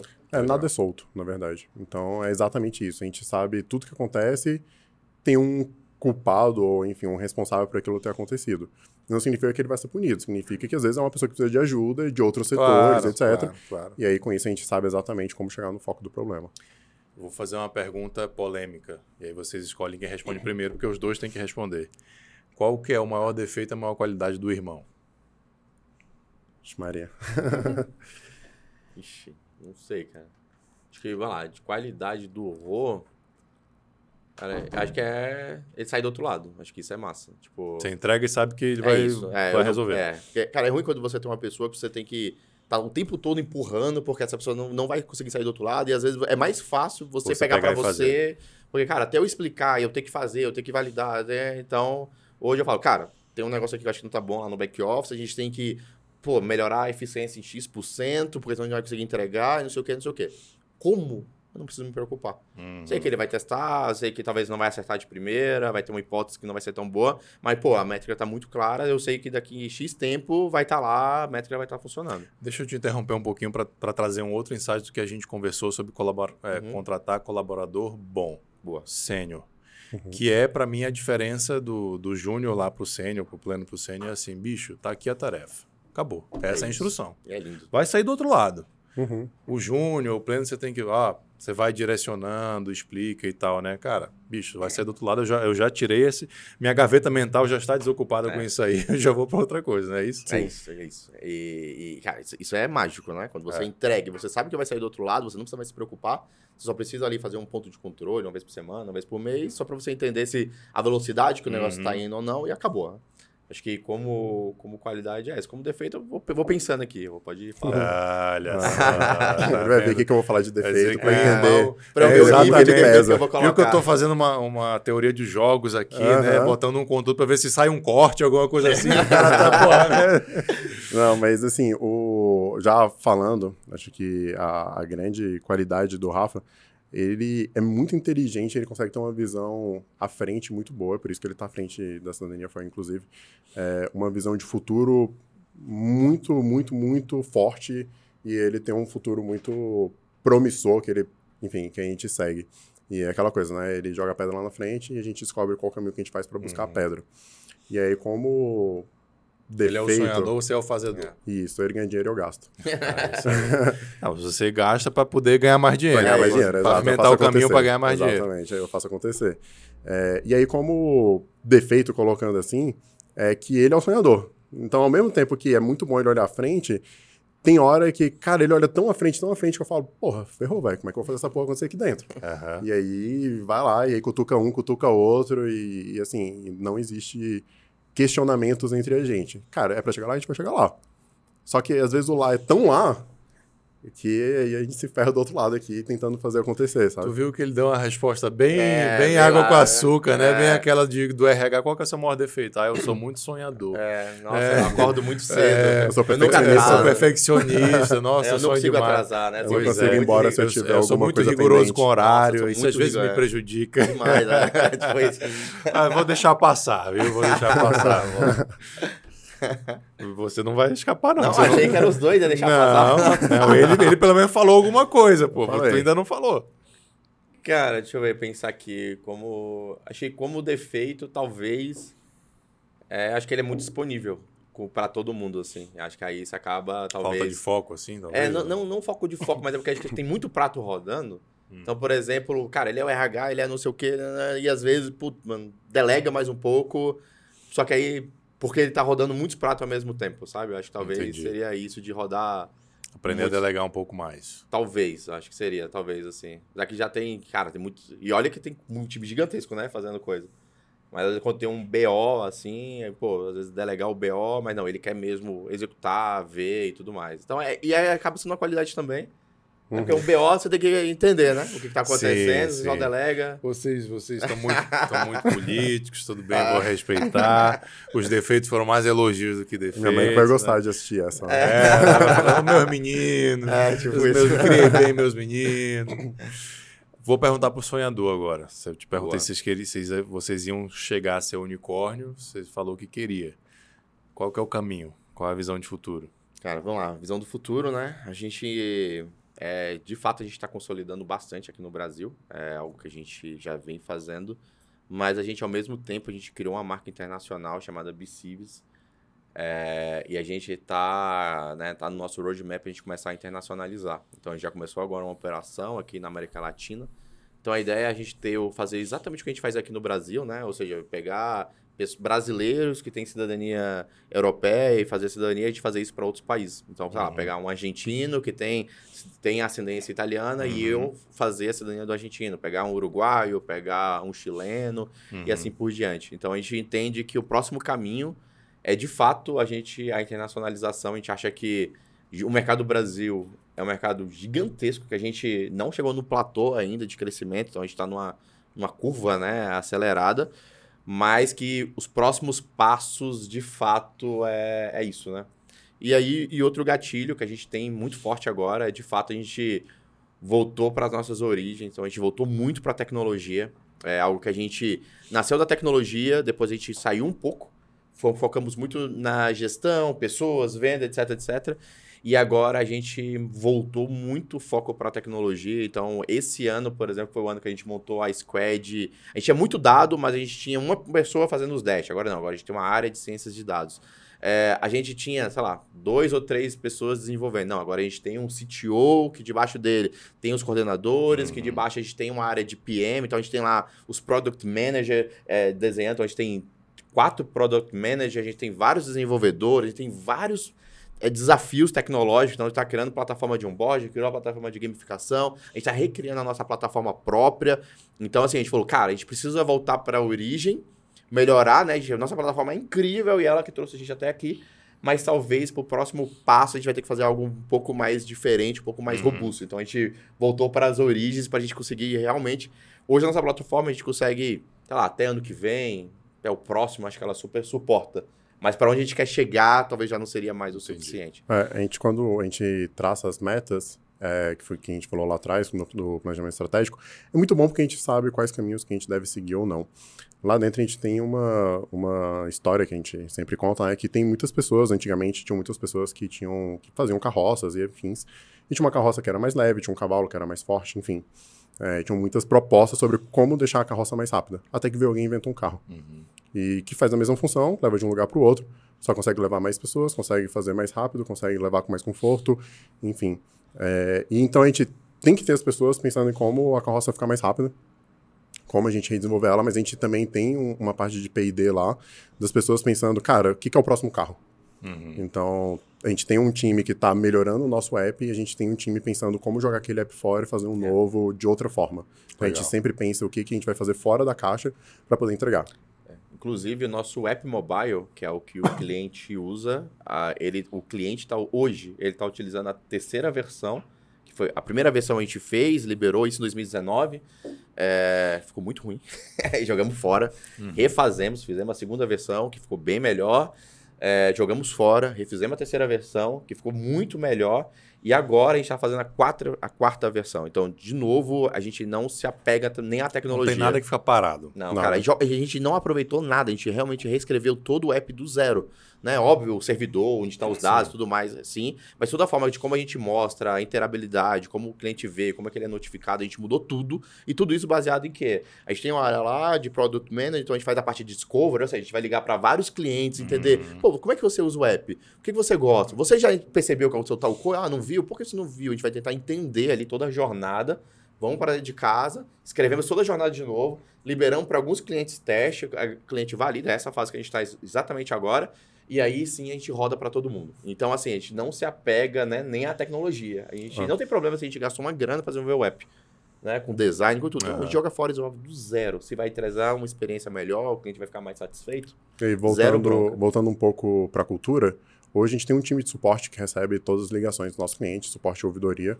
É, e toda vez que ele pega uma demanda, por exemplo, que é de tecnologia, a gente passa para o time de tecnologia falando: olha, eu tenho um cliente que acha que isso aqui não funciona por causa disso, isso, disso. Uhum. E, aí, e por que, que ele passa? Porque ele quer que o time de tecnologia resolva, porque é um cliente mais satisfeito e, é. e a roda gira. Então a gente tem essa cultura também de, cara, eu sei que a responsabilidade não é minha, mas eu não vou deixar isso aqui quicando, eu vou passar para quem precisa, porque a gente vai conseguir resolver. Massa, eu entendi essa visão de futuro que vocês querem ir para buscar outros clientes da América Latina Talvez, imagino que outras cidadanias também, não sei se está no é, Outras cidadanias a gente está sempre lançando. Então, era italiana, a gente lançou a portuguesa e agora lançou a espanhola. Uhum. Então, tá no roadmap cada vez, uma vez por ano, pelo menos, a gente deve incorporar uma nova cidadania. Inclusive, qual cidadania a gente vai lançar faz parte do nosso programa de expansão sobre como a gente vai poder entrar na América Latina hum, e entre outras sim, coisas. entendi. Não é tão aleatório assim, não. Entendi. Mas a, a pergunta que eu queria fazer é, e vou deixar vocês pensarem, é se existe uma, um, planejamento de atacar outros mercados com esse know-how, com o software que vocês têm, que não seja cidadania. Antes de você responder, eu vou só agradecer novamente aí para a turma que apoia o Rainmakers, Miquilis Tavares Advocacia Empresarial, advogados que entendem de negócios. Facilite contabilidade digital, a Facilite vai abrir a sua empresa, seu CNPJ lá na junta comercial de graça. Entre em contato com eles aqui no link pelo chat do WhatsApp deles.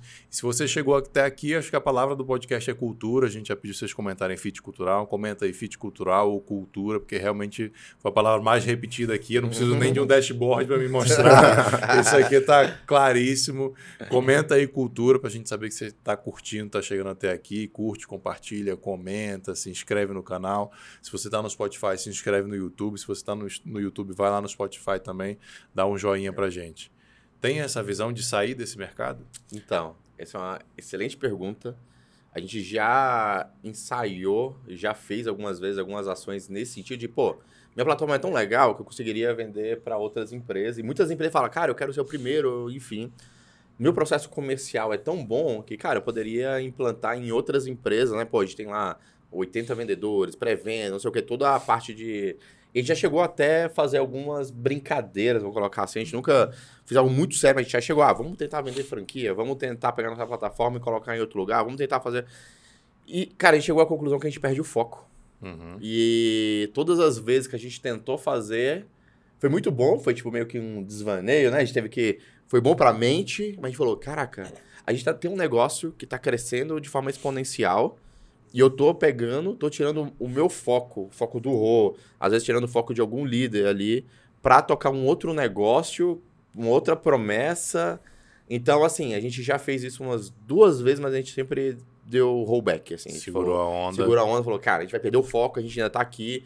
A gente entende que em algum momento, quando a cidadania foi eu chegar num platô, ou seja, cara, agora eu não quero mais dobrar, triplicar. Quero crescer 5%, eu quero manter. Cara, se ano uhum. que vem eu faturar exatamente o que eu faturei esse ano, maravilhoso. Eu acho que aí esse vai ser o momento que a gente vai ter de poder estar tá olhando outras coisas. Agora, enquanto a gente está nessa loucura de dobrar o faturamento, de mudar tudo que a gente faz a cada seis meses, a gente perdeu o foco. Acho e que é só algo... Brasil ainda, né? E só é. Brasil. Então, a gente perdeu o foco. É algo muito custoso que a gente já fez algumas vezes, inclusive. Então, é. não foi, foi. Mas foi, foi, foi. A gente fez e foi extremamente importante para a gente chegar nessa conclusão que a gente está falando agora. Né? Então, é uhum. é realmente a gente. Quando muita gente vai lá fazer benchmark, vai lá na cidadania e elogia o nosso software, cara, você podia colocar na minha empresa. Pô, eu tenho um escritório, eu não consigo, né? Pô, isso aqui, pô, orquestra, orquestra processo, vai ser lindo. A gente, caraca, será que a gente não vira um SaaS? Uhum. Será que. Só que aí é o, é, é, outro negócio. Tipo, é outro business, é, é outro, outro, negócio, business. é outro desenvolvimento. A gente vai ter que melhorar o software focado nisso. Enfim, a gente acha que não é o momento ainda, pelo menos. Assim, a gente, pelo fato de ser de tecnologia, de entender um pouco mais sobre como sistemas se conversam, dentre outras coisas, por exemplo, a, toda a estrutura de gamificação que eu te falei, todo o app, todo o software, ele foi desenvolvido para em algum momento ser um SaaS. Uhum. Então a gente deixou todas as portas, todas as formas possíveis para algum momento a gente poder atender outra empresa, se for o caso. Só que hoje a gente não tem braço suficiente para poder desenvolver isso com, uma, com, enfim, uma estratégia comercial, uma estratégia, uma proposta de implantação e etc. Então a gente atende nosso cliente interno, ele funciona para gente, a gente matura ele, a gente vai fazer diversas modificações todo mês tem modificação. Uhum. A gente matura ele, mas ele já tem todas as portas abertas é. para um dia virar um SaaS. Então, se a gente, quando a gente alcançar o platô, se não, né, vai acontecer em algum é. momento, quando a gente alcançar o platô, é o momento da gente pegar várias arestas que a gente deixou é, pendente ali de alguma coisinha ou outra que tem uma possibilidade de um outro tipo de negócio e a gente voltar a reinvestir é. nessas arestas. É, e a gamificação já vai estar validada, né? Porque já tem a cidadania, que já uhum. rodou agora o primeiro, o primeiro ciclo. ciclo. de seis meses, já vai, estar, uhum. já vai uhum. ter rodado provavelmente o segundo ciclo. Então já vai ver onde é que a gente acertou, onde é que a gente errou, a, ajustar o software. É, e é a parte legal. legal. É a parte legal, a parte de produtividade também a gente vai ter os dados. Cara, como é que era a cidadania antes da gamificação? Como é que é pós-gamificação? Pô, a gente melhorou a produtividade? Melhorou em quanto? Piorou uhum. em alguma área? O que, que aconteceu? Como é que foi o clima? Como é que é o ENPS, que a gente roda o ENPS né, para o time, é, antes da gamificação, pós-gamificação, como é que é o NPS depois que a galera receber a primeira vez uhum. a grana? Porque agora que vai acontecer da galera receber a primeira vez o cheque na conta. Até então, é tudo... É uma história. Tudo história. É moeda que vai virar dinheiro e Sim. é isso. Pô, como é que vai ser depois que a galera a hora receber... que o Pix cair... É, como é. Que... o Pix caiu na conta. E aí? E qual, qual o resultado que isso vai ter na prática? Então, a gente vai ter todos esses dados até mesmo para a gente poder né, guiar. Uhum. Acho que a gente está indo nesse caminho. Show de bola, pô. Vocês são dois baita empreendedores. Queria uhum. saber as influências de vocês aí, onde que vocês aprenderam, o que, que vocês é, viram, veem. Então, assim, é, filmes, séries inspiradoras e também, assim, se tivesse só uma pessoa que vocês... A rede social mudou a regra. Agora só pode seguir uma pessoa. Quem que é essa pessoa? Cara, Nossa, complexo. difícil. Acho que de filme. Tem um filme, eu, eu tava até falando sobre esse filme esses dias. Ele tinha no Netflix, mas saiu. É um, não é um filme, um filme, é um documentário que é muito legal. Não sei se já assistiu, chama The Push, que é um empurrão. Basicamente é um documentário onde ele quer responder a seguinte pergunta: É possível você influenciar uma pessoa normal? Sei lá, pegar o Ro aqui, é um cara do bem. Eu influenciar ele, haverá um assassino Vai matar alguém? a matar alguém? Interessante. Cara, e aí é uma série. Aí, aí o Rodrigo não sabe, não sabe, né, que tá participando. Então, uma série de ações que ele vai tomando até ele ver se ele consegue influenciar o Rodrigo a cometer um assassinato ou não. E é animal. Assim, você vai assistindo e fala, cara. E ele vai explicando: ah, aqui eu fiz isso aqui, que é um pequeno delito, porque aí o Rodrigo já tá meio comprometido com isso e isso. Aqui eu fiz tal coisa que é não sei o quê. Não vou contar muito pra não ser um Uhum. spoiler. Uhum. Mas o que, que qual é a lição, né, cara? Nós somos muito influenciáveis. Sim. A gente é influenciado pelo meio, a gente é influenciável, sabe, pela roupa que a gente tá vestindo, pela roupa que as outras pessoas estão vestindo. Então, lá na série, por exemplo, tem uma parte muito legal que ele não fala qual é o dress code e proporcionalmente, pro- propositadamente, a pessoa vai tipo com uma polo, e- etc, mas é um lugar onde tá todo mundo com roupa de gala. Então, aquilo psicologicamente para aquela pessoa, você já colocou aquela pessoa Hum. muito mais abaixo do que todo mundo do evento e tudo mais. Então, assim, tudo aquilo é muito pensado, né, para a forma que ela vai agir no futuro.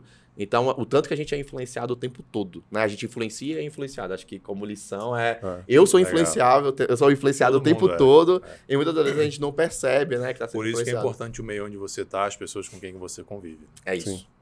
É, de filme tem um que eu gosto muito, que é. Enfim, eu, eu gosto muito desse que o Rafael falou. Tem a, a- o próximo dele, que é The Sacrifice, que é uma Que é o mesmo. tendência. mesmo- é, o, é o mesmo, é o mesmo diretor, é um documentário, e é uma outra proposta, é se você se mataria por uma pessoa que você, Você considera. daria a sua vida. daria sua vida pra uma pessoa que você considera inferior.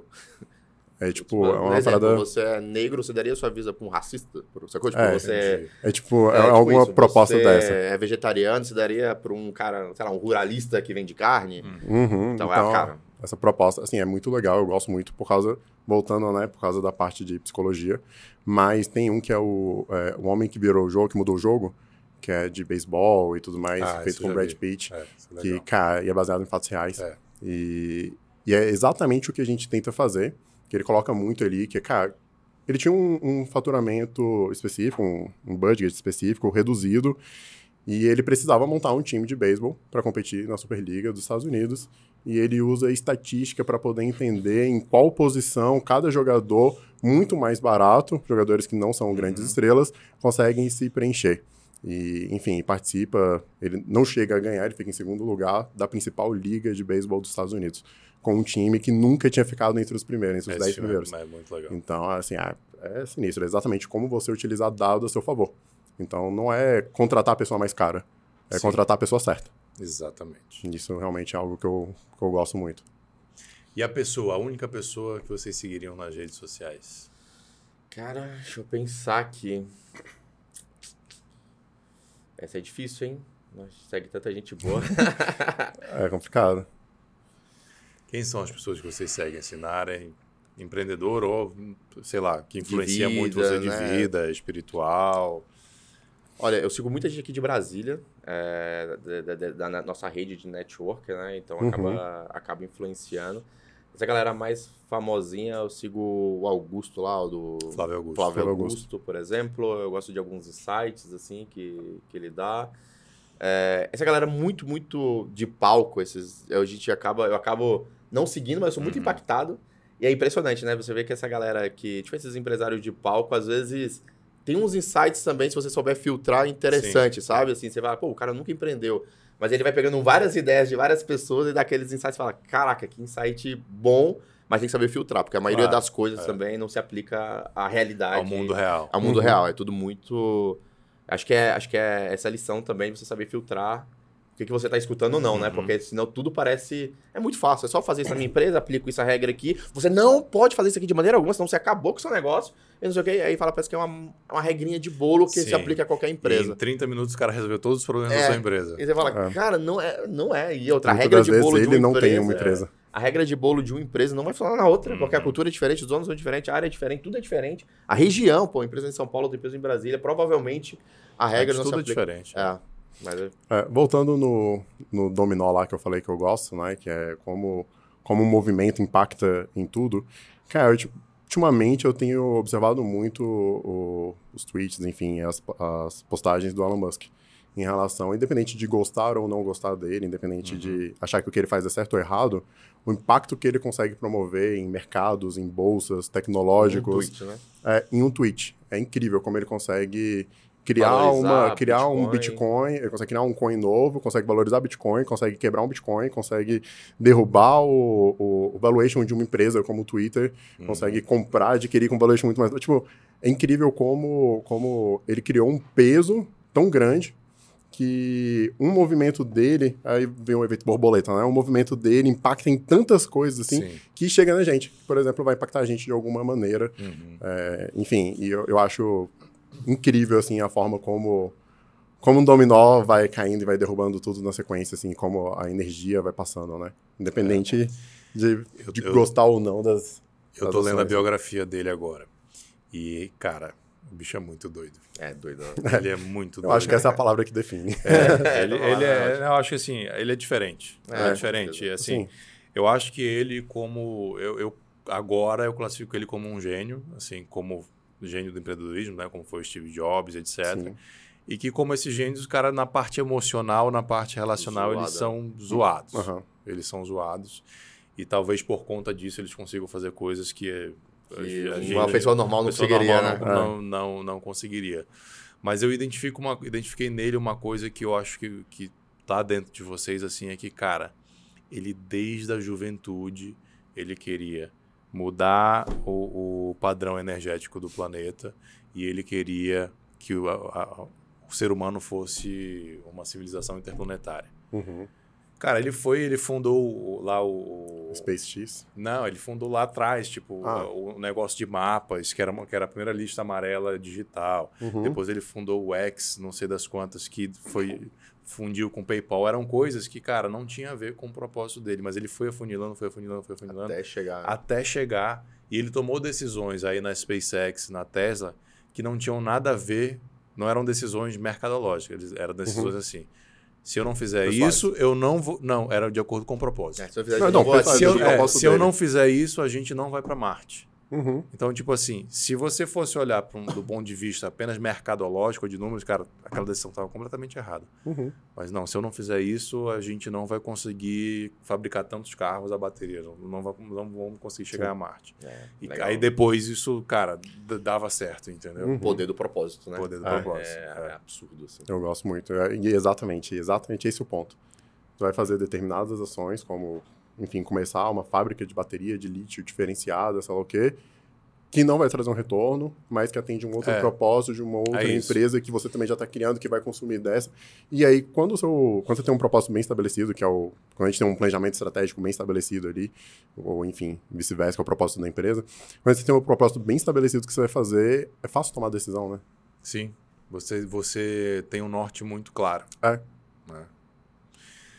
Galera, última pergunta para a gente finalizar. Qual foi o maior erro que vocês cometeram na vida empreendedora de vocês, que tenha virado uma lição, que vocês possam compartilhar?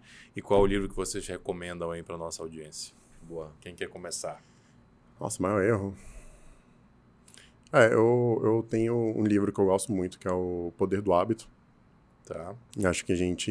Enfim, é um livro muito comum e relativamente curto.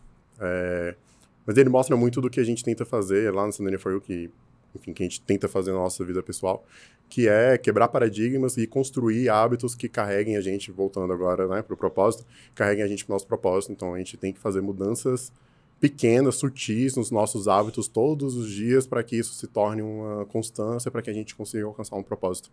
Então parece besta, assim, sabe? Tipo, sei lá, arrumar sua cama todo dia, Sim. colocar na época da pandemia, né, que a gente, todo mundo trabalhava de regata. Cara, colocar uma roupa, realmente se vestir para o trabalho Faz mesmo diferença. que você fique em casa. Então, assim, são pequenos hábitos que mudam completamente a sua forma de, de perceber e de agir durante, durante a- o seu dia. Então, é um livro que eu indicaria, assim. Legal. É, erros, assim, eu acho que no começo ali, quando a gente começou a empreender, a gente tinha entendido que empreender é algo muito solitário. Tipo, é, é, Uhum. justamente, a gente nunca tinha empreendido, a gente não tinha ninguém do nosso meio que tinha empreendido. Então, assim, algo realmente que a gente estava fazendo muito ali nas tora, vamos colocar assim. A gente não sabia como fazer e a gente estava fazendo. E, cara, é impressionante o tanto de pessoas, empresários, que querem te ajudar e Sim, que te ajudem, assim, a troco exatamente de nada. Não, assim, só sabe? porque você é empresário junto. É isso. É isso. Uhum, e a gente certeza. não tinha essa visão.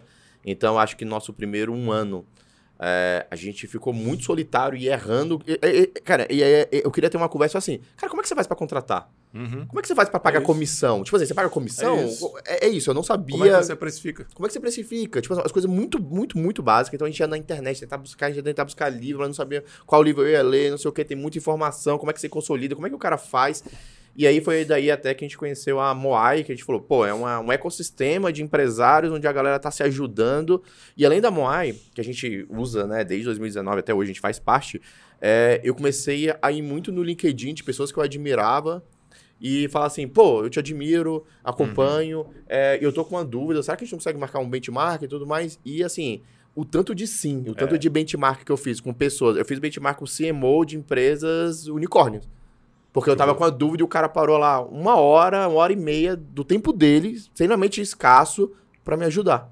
Eu É. falei, cara, que incrível, assim, sabe? Tipo, que Isso incrível. Acho Isso que eu demorei mensagem, né? muito a descobrir que isso era possível. Óbvio, vou mandar uma mensagem pra 10 pessoas, cara, 3, 4 não vão responder, ok, é a taxa de conversão. Eu sei que o tempo, eu sei que o cara também é cheio de Uhum. spam lá no LinkedIn dele e tudo mais. Então, assim, acho que como aprendizado, assim, era não pedir ajuda e não entender que eu que eu poderia Show. ter ajuda de outros empresários, né? Show. É, E o uma livro? lição. Cara, o Dá livro... mais tempo pra ele pensar É, mesmo. boa. O livro eu tô lendo agora, um que foi até indicado, indicação do Marcos da CVP, que é Growth Hacking, do Cian Ellens, que é tipo o papa do Growth Hacking, Aham. assim. E, pô, eu conhecia muito da técnica, a gente até aplicava, mas eu não conhecia dos fundamentos. Então, assim, pô, eu via lá na internet como a galera tava aplicando, a gente tinha uma pessoa que a gente contratou que já tinha experiência, então trouxe bastante a a parte da hipótese, quais são os indicadores, mas agora eu tô voltando pros fundamentos. Pô, como é que foi criado, Legal. quais foram os fundamentos, por quê, quais foram os erros e acertos, né? Pô, como é que você, a qualidade do time, como é que você gera as hipóteses e pega os dados, como é que você cria é, um mecanismo, né, que a gente fala lá de um produto que dá o efeito ahá lá pro cliente. Então, assim, eu acho que é um livro que vale muito a pena ler, tem ele em inglês, tem ele em português também, já tem traduzido na Amazon, então tem no Kindle e tudo mais. Então é algo que eu não terminei de ler, mas acho que tá sendo Já importante, tá valendo. já tá valendo pelos Nossa. fundamentos que eu não tinha. Os livros que eles indicam aqui eu deixo na descrição pra você ir lá na Amazon direto comprar. E se você comprar através do link, você vai estar ajudando a gente a manter o Rainmakers. Diga seu erro. Cara, eu, eu sou a pessoa emocionada, né, da família e, do, e da empresa. A pessoa mais, enfim, Seu coração. o É. coração da empresa ali. Coração no sentido de ser mais emotivo, né? É, no começo ali da empresa, a gente... E ainda hoje, né? Se, se alguém é desligado, na verdade, eu acho que uma parte da culpa é minha dessa pessoa ter sido desligada. Tá. Talvez eu não consegui converter de alguma maneira. E aí, no começo da empresa, isso... A gente ainda não tinha um- uma estrutura, a gente não sabia exatamente como, como a regra funcionava, né? A regra do jogo. E a gente passou por essa situação que a gente colocou aí no começo de, enfim, de ter funcionário falando alto e etc, etc. E a todo momento eu gastava muita energia, o Rafa também, mas a gente gastava muita energia no sentido de tentar converter essa pessoa. Converter no sentido de colocar ela na nossa cultura, de fazer a parada funcionar e tudo mais. E, e é incrível como às vezes tem um estralozinho que muda completamente sua forma de pensar. Uma vez eu estava conversando com o Rockstar, de venda, Rockstar das vendas, é, Gabriel Machado. com o Gabriel Machado, é, e ele falou uma parada pra mim tão simples, mas que mudou muito. Que ele falou, cara, às vezes a melhor coisa que você faz pra essa pessoa é demitir ela. Sim. E aí, depois que ele falou isso, eu coloquei no coração e eu falei, velho, eu não vou demitir ninguém porque eu fui imprudente, porque eu fui incapaz, etc. Mas eu estou tentando converter, estou tentando fazer com que a pessoa é, cresça, evolua, etc. E ela não está indo, às vezes o que está faltando é exatamente essa porta fechada. Uhum. Voltando esse, esse tapa na cara de passagem da vida de acordar e falar, caramba, não, É. então não é tudo doce. Então vamos acordar e vamos pra frente. Cara, com base no que você falou, eu te digo duas coisas. As ideias e conceitos e conselhos mais poderosos são simples. São super simples. E a segunda coisa é, melhor, não é- é a melhor coisa que você faz só para essa pessoa, não, mas é para todas as outras 400 pessoas que estão na tua, na tua equipe. Uhum. Porque você está preocupado só com ela, mas tem outras 400. E às vezes você mantê-la é pior para outras 400. É muito mais caro, né? É muito mais caro. Sim. Né? Então corre o risco de, no limite, a empresa acabar. Você tem que demitir 400 famílias porque você não demitiu uma. Uhum. É. É, verdade.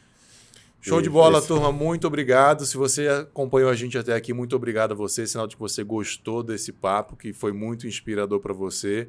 Então comenta aqui o que você achou, sugestão de convidado, se você gostou, o que você não gostou. Então só comenta cultura, que é a palavra aqui do nosso episódio, com toda a certeza absoluta. Eu tive aqui com os Rainmakers, Rodrigo e Rafael, se despeçam das redes de vocês, o que, Boa. como que o pessoal acha vocês, como o pessoal acha Cidadania Foi You. Eu já agradeço demais, cara. Muito aprendizado mesmo aqui. Obrigadão por ter vocês aqui. Cara, agradeço pelo convite, é sempre bom, né? A gente tá aí conversando e contando um pouco da nossa história. É a cidadania for you, né? Então, se você quiser procurar, a gente tem tanto o Instagram, é, o for é um 4, né? Então, cidadania, número 4, letra u.com.br, Instagram cidadania 4u. É, inclusive, tem muita gente que tem dúvidas se tem direito ou não à cidadania italiana, ou quanto que custa o processo. Então, a gente tem um chatbot no WhatsApp que você consegue, em menos de dois minutos, você recebe um orçamento personalizado sem precisar falar com ninguém. Então, ah, sair de madrugada com insônia, você Uhum. consegue fazer um teste, você tem direito ou não Uhum. à cidadania italiana, portuguesa, enfim, e receber um orçamento Pô, personalizado. Depois você vai mandar o link, eu vou deixar na descrição para tu Legal. acessar aí o Boa, chat. Boa. Em menos de dois minutos. Essa é a nossa promessa. É, e se precisar também, que foi o que o Rafa colocou, né? O pessoal às vezes gosta de fazer alguns bench, algumas coisas. É, eu gosto muito de falar sobre cultura, processos, Uhum. enfim, algumas coisas mais internas, né? Olhado para o nosso cliente interno. Se quiserem me adicionar em redes sociais, enfim, meu Instagram é rgenesini. E no LinkedIn também tá Rodrigo Genesini. Eu posto algumas coisas sobre cultura é, e algumas estratégias que eu adoto para poder entender como influenciar positivamente pessoas. Mas quiserem conversar sobre algum tema, marcar um bench, fiquem à vontade, ou entender um pouco mais sobre a gamificação também. Show de bola. Maravilha. Muito obrigado, gente. Esses foram os Rainmakers, Rodrigo e Rafael Janesini. Obrigadão. Valeu, obrigado. Muito obrigado. Tchau, tchau. Tchau, tchau. Valeu.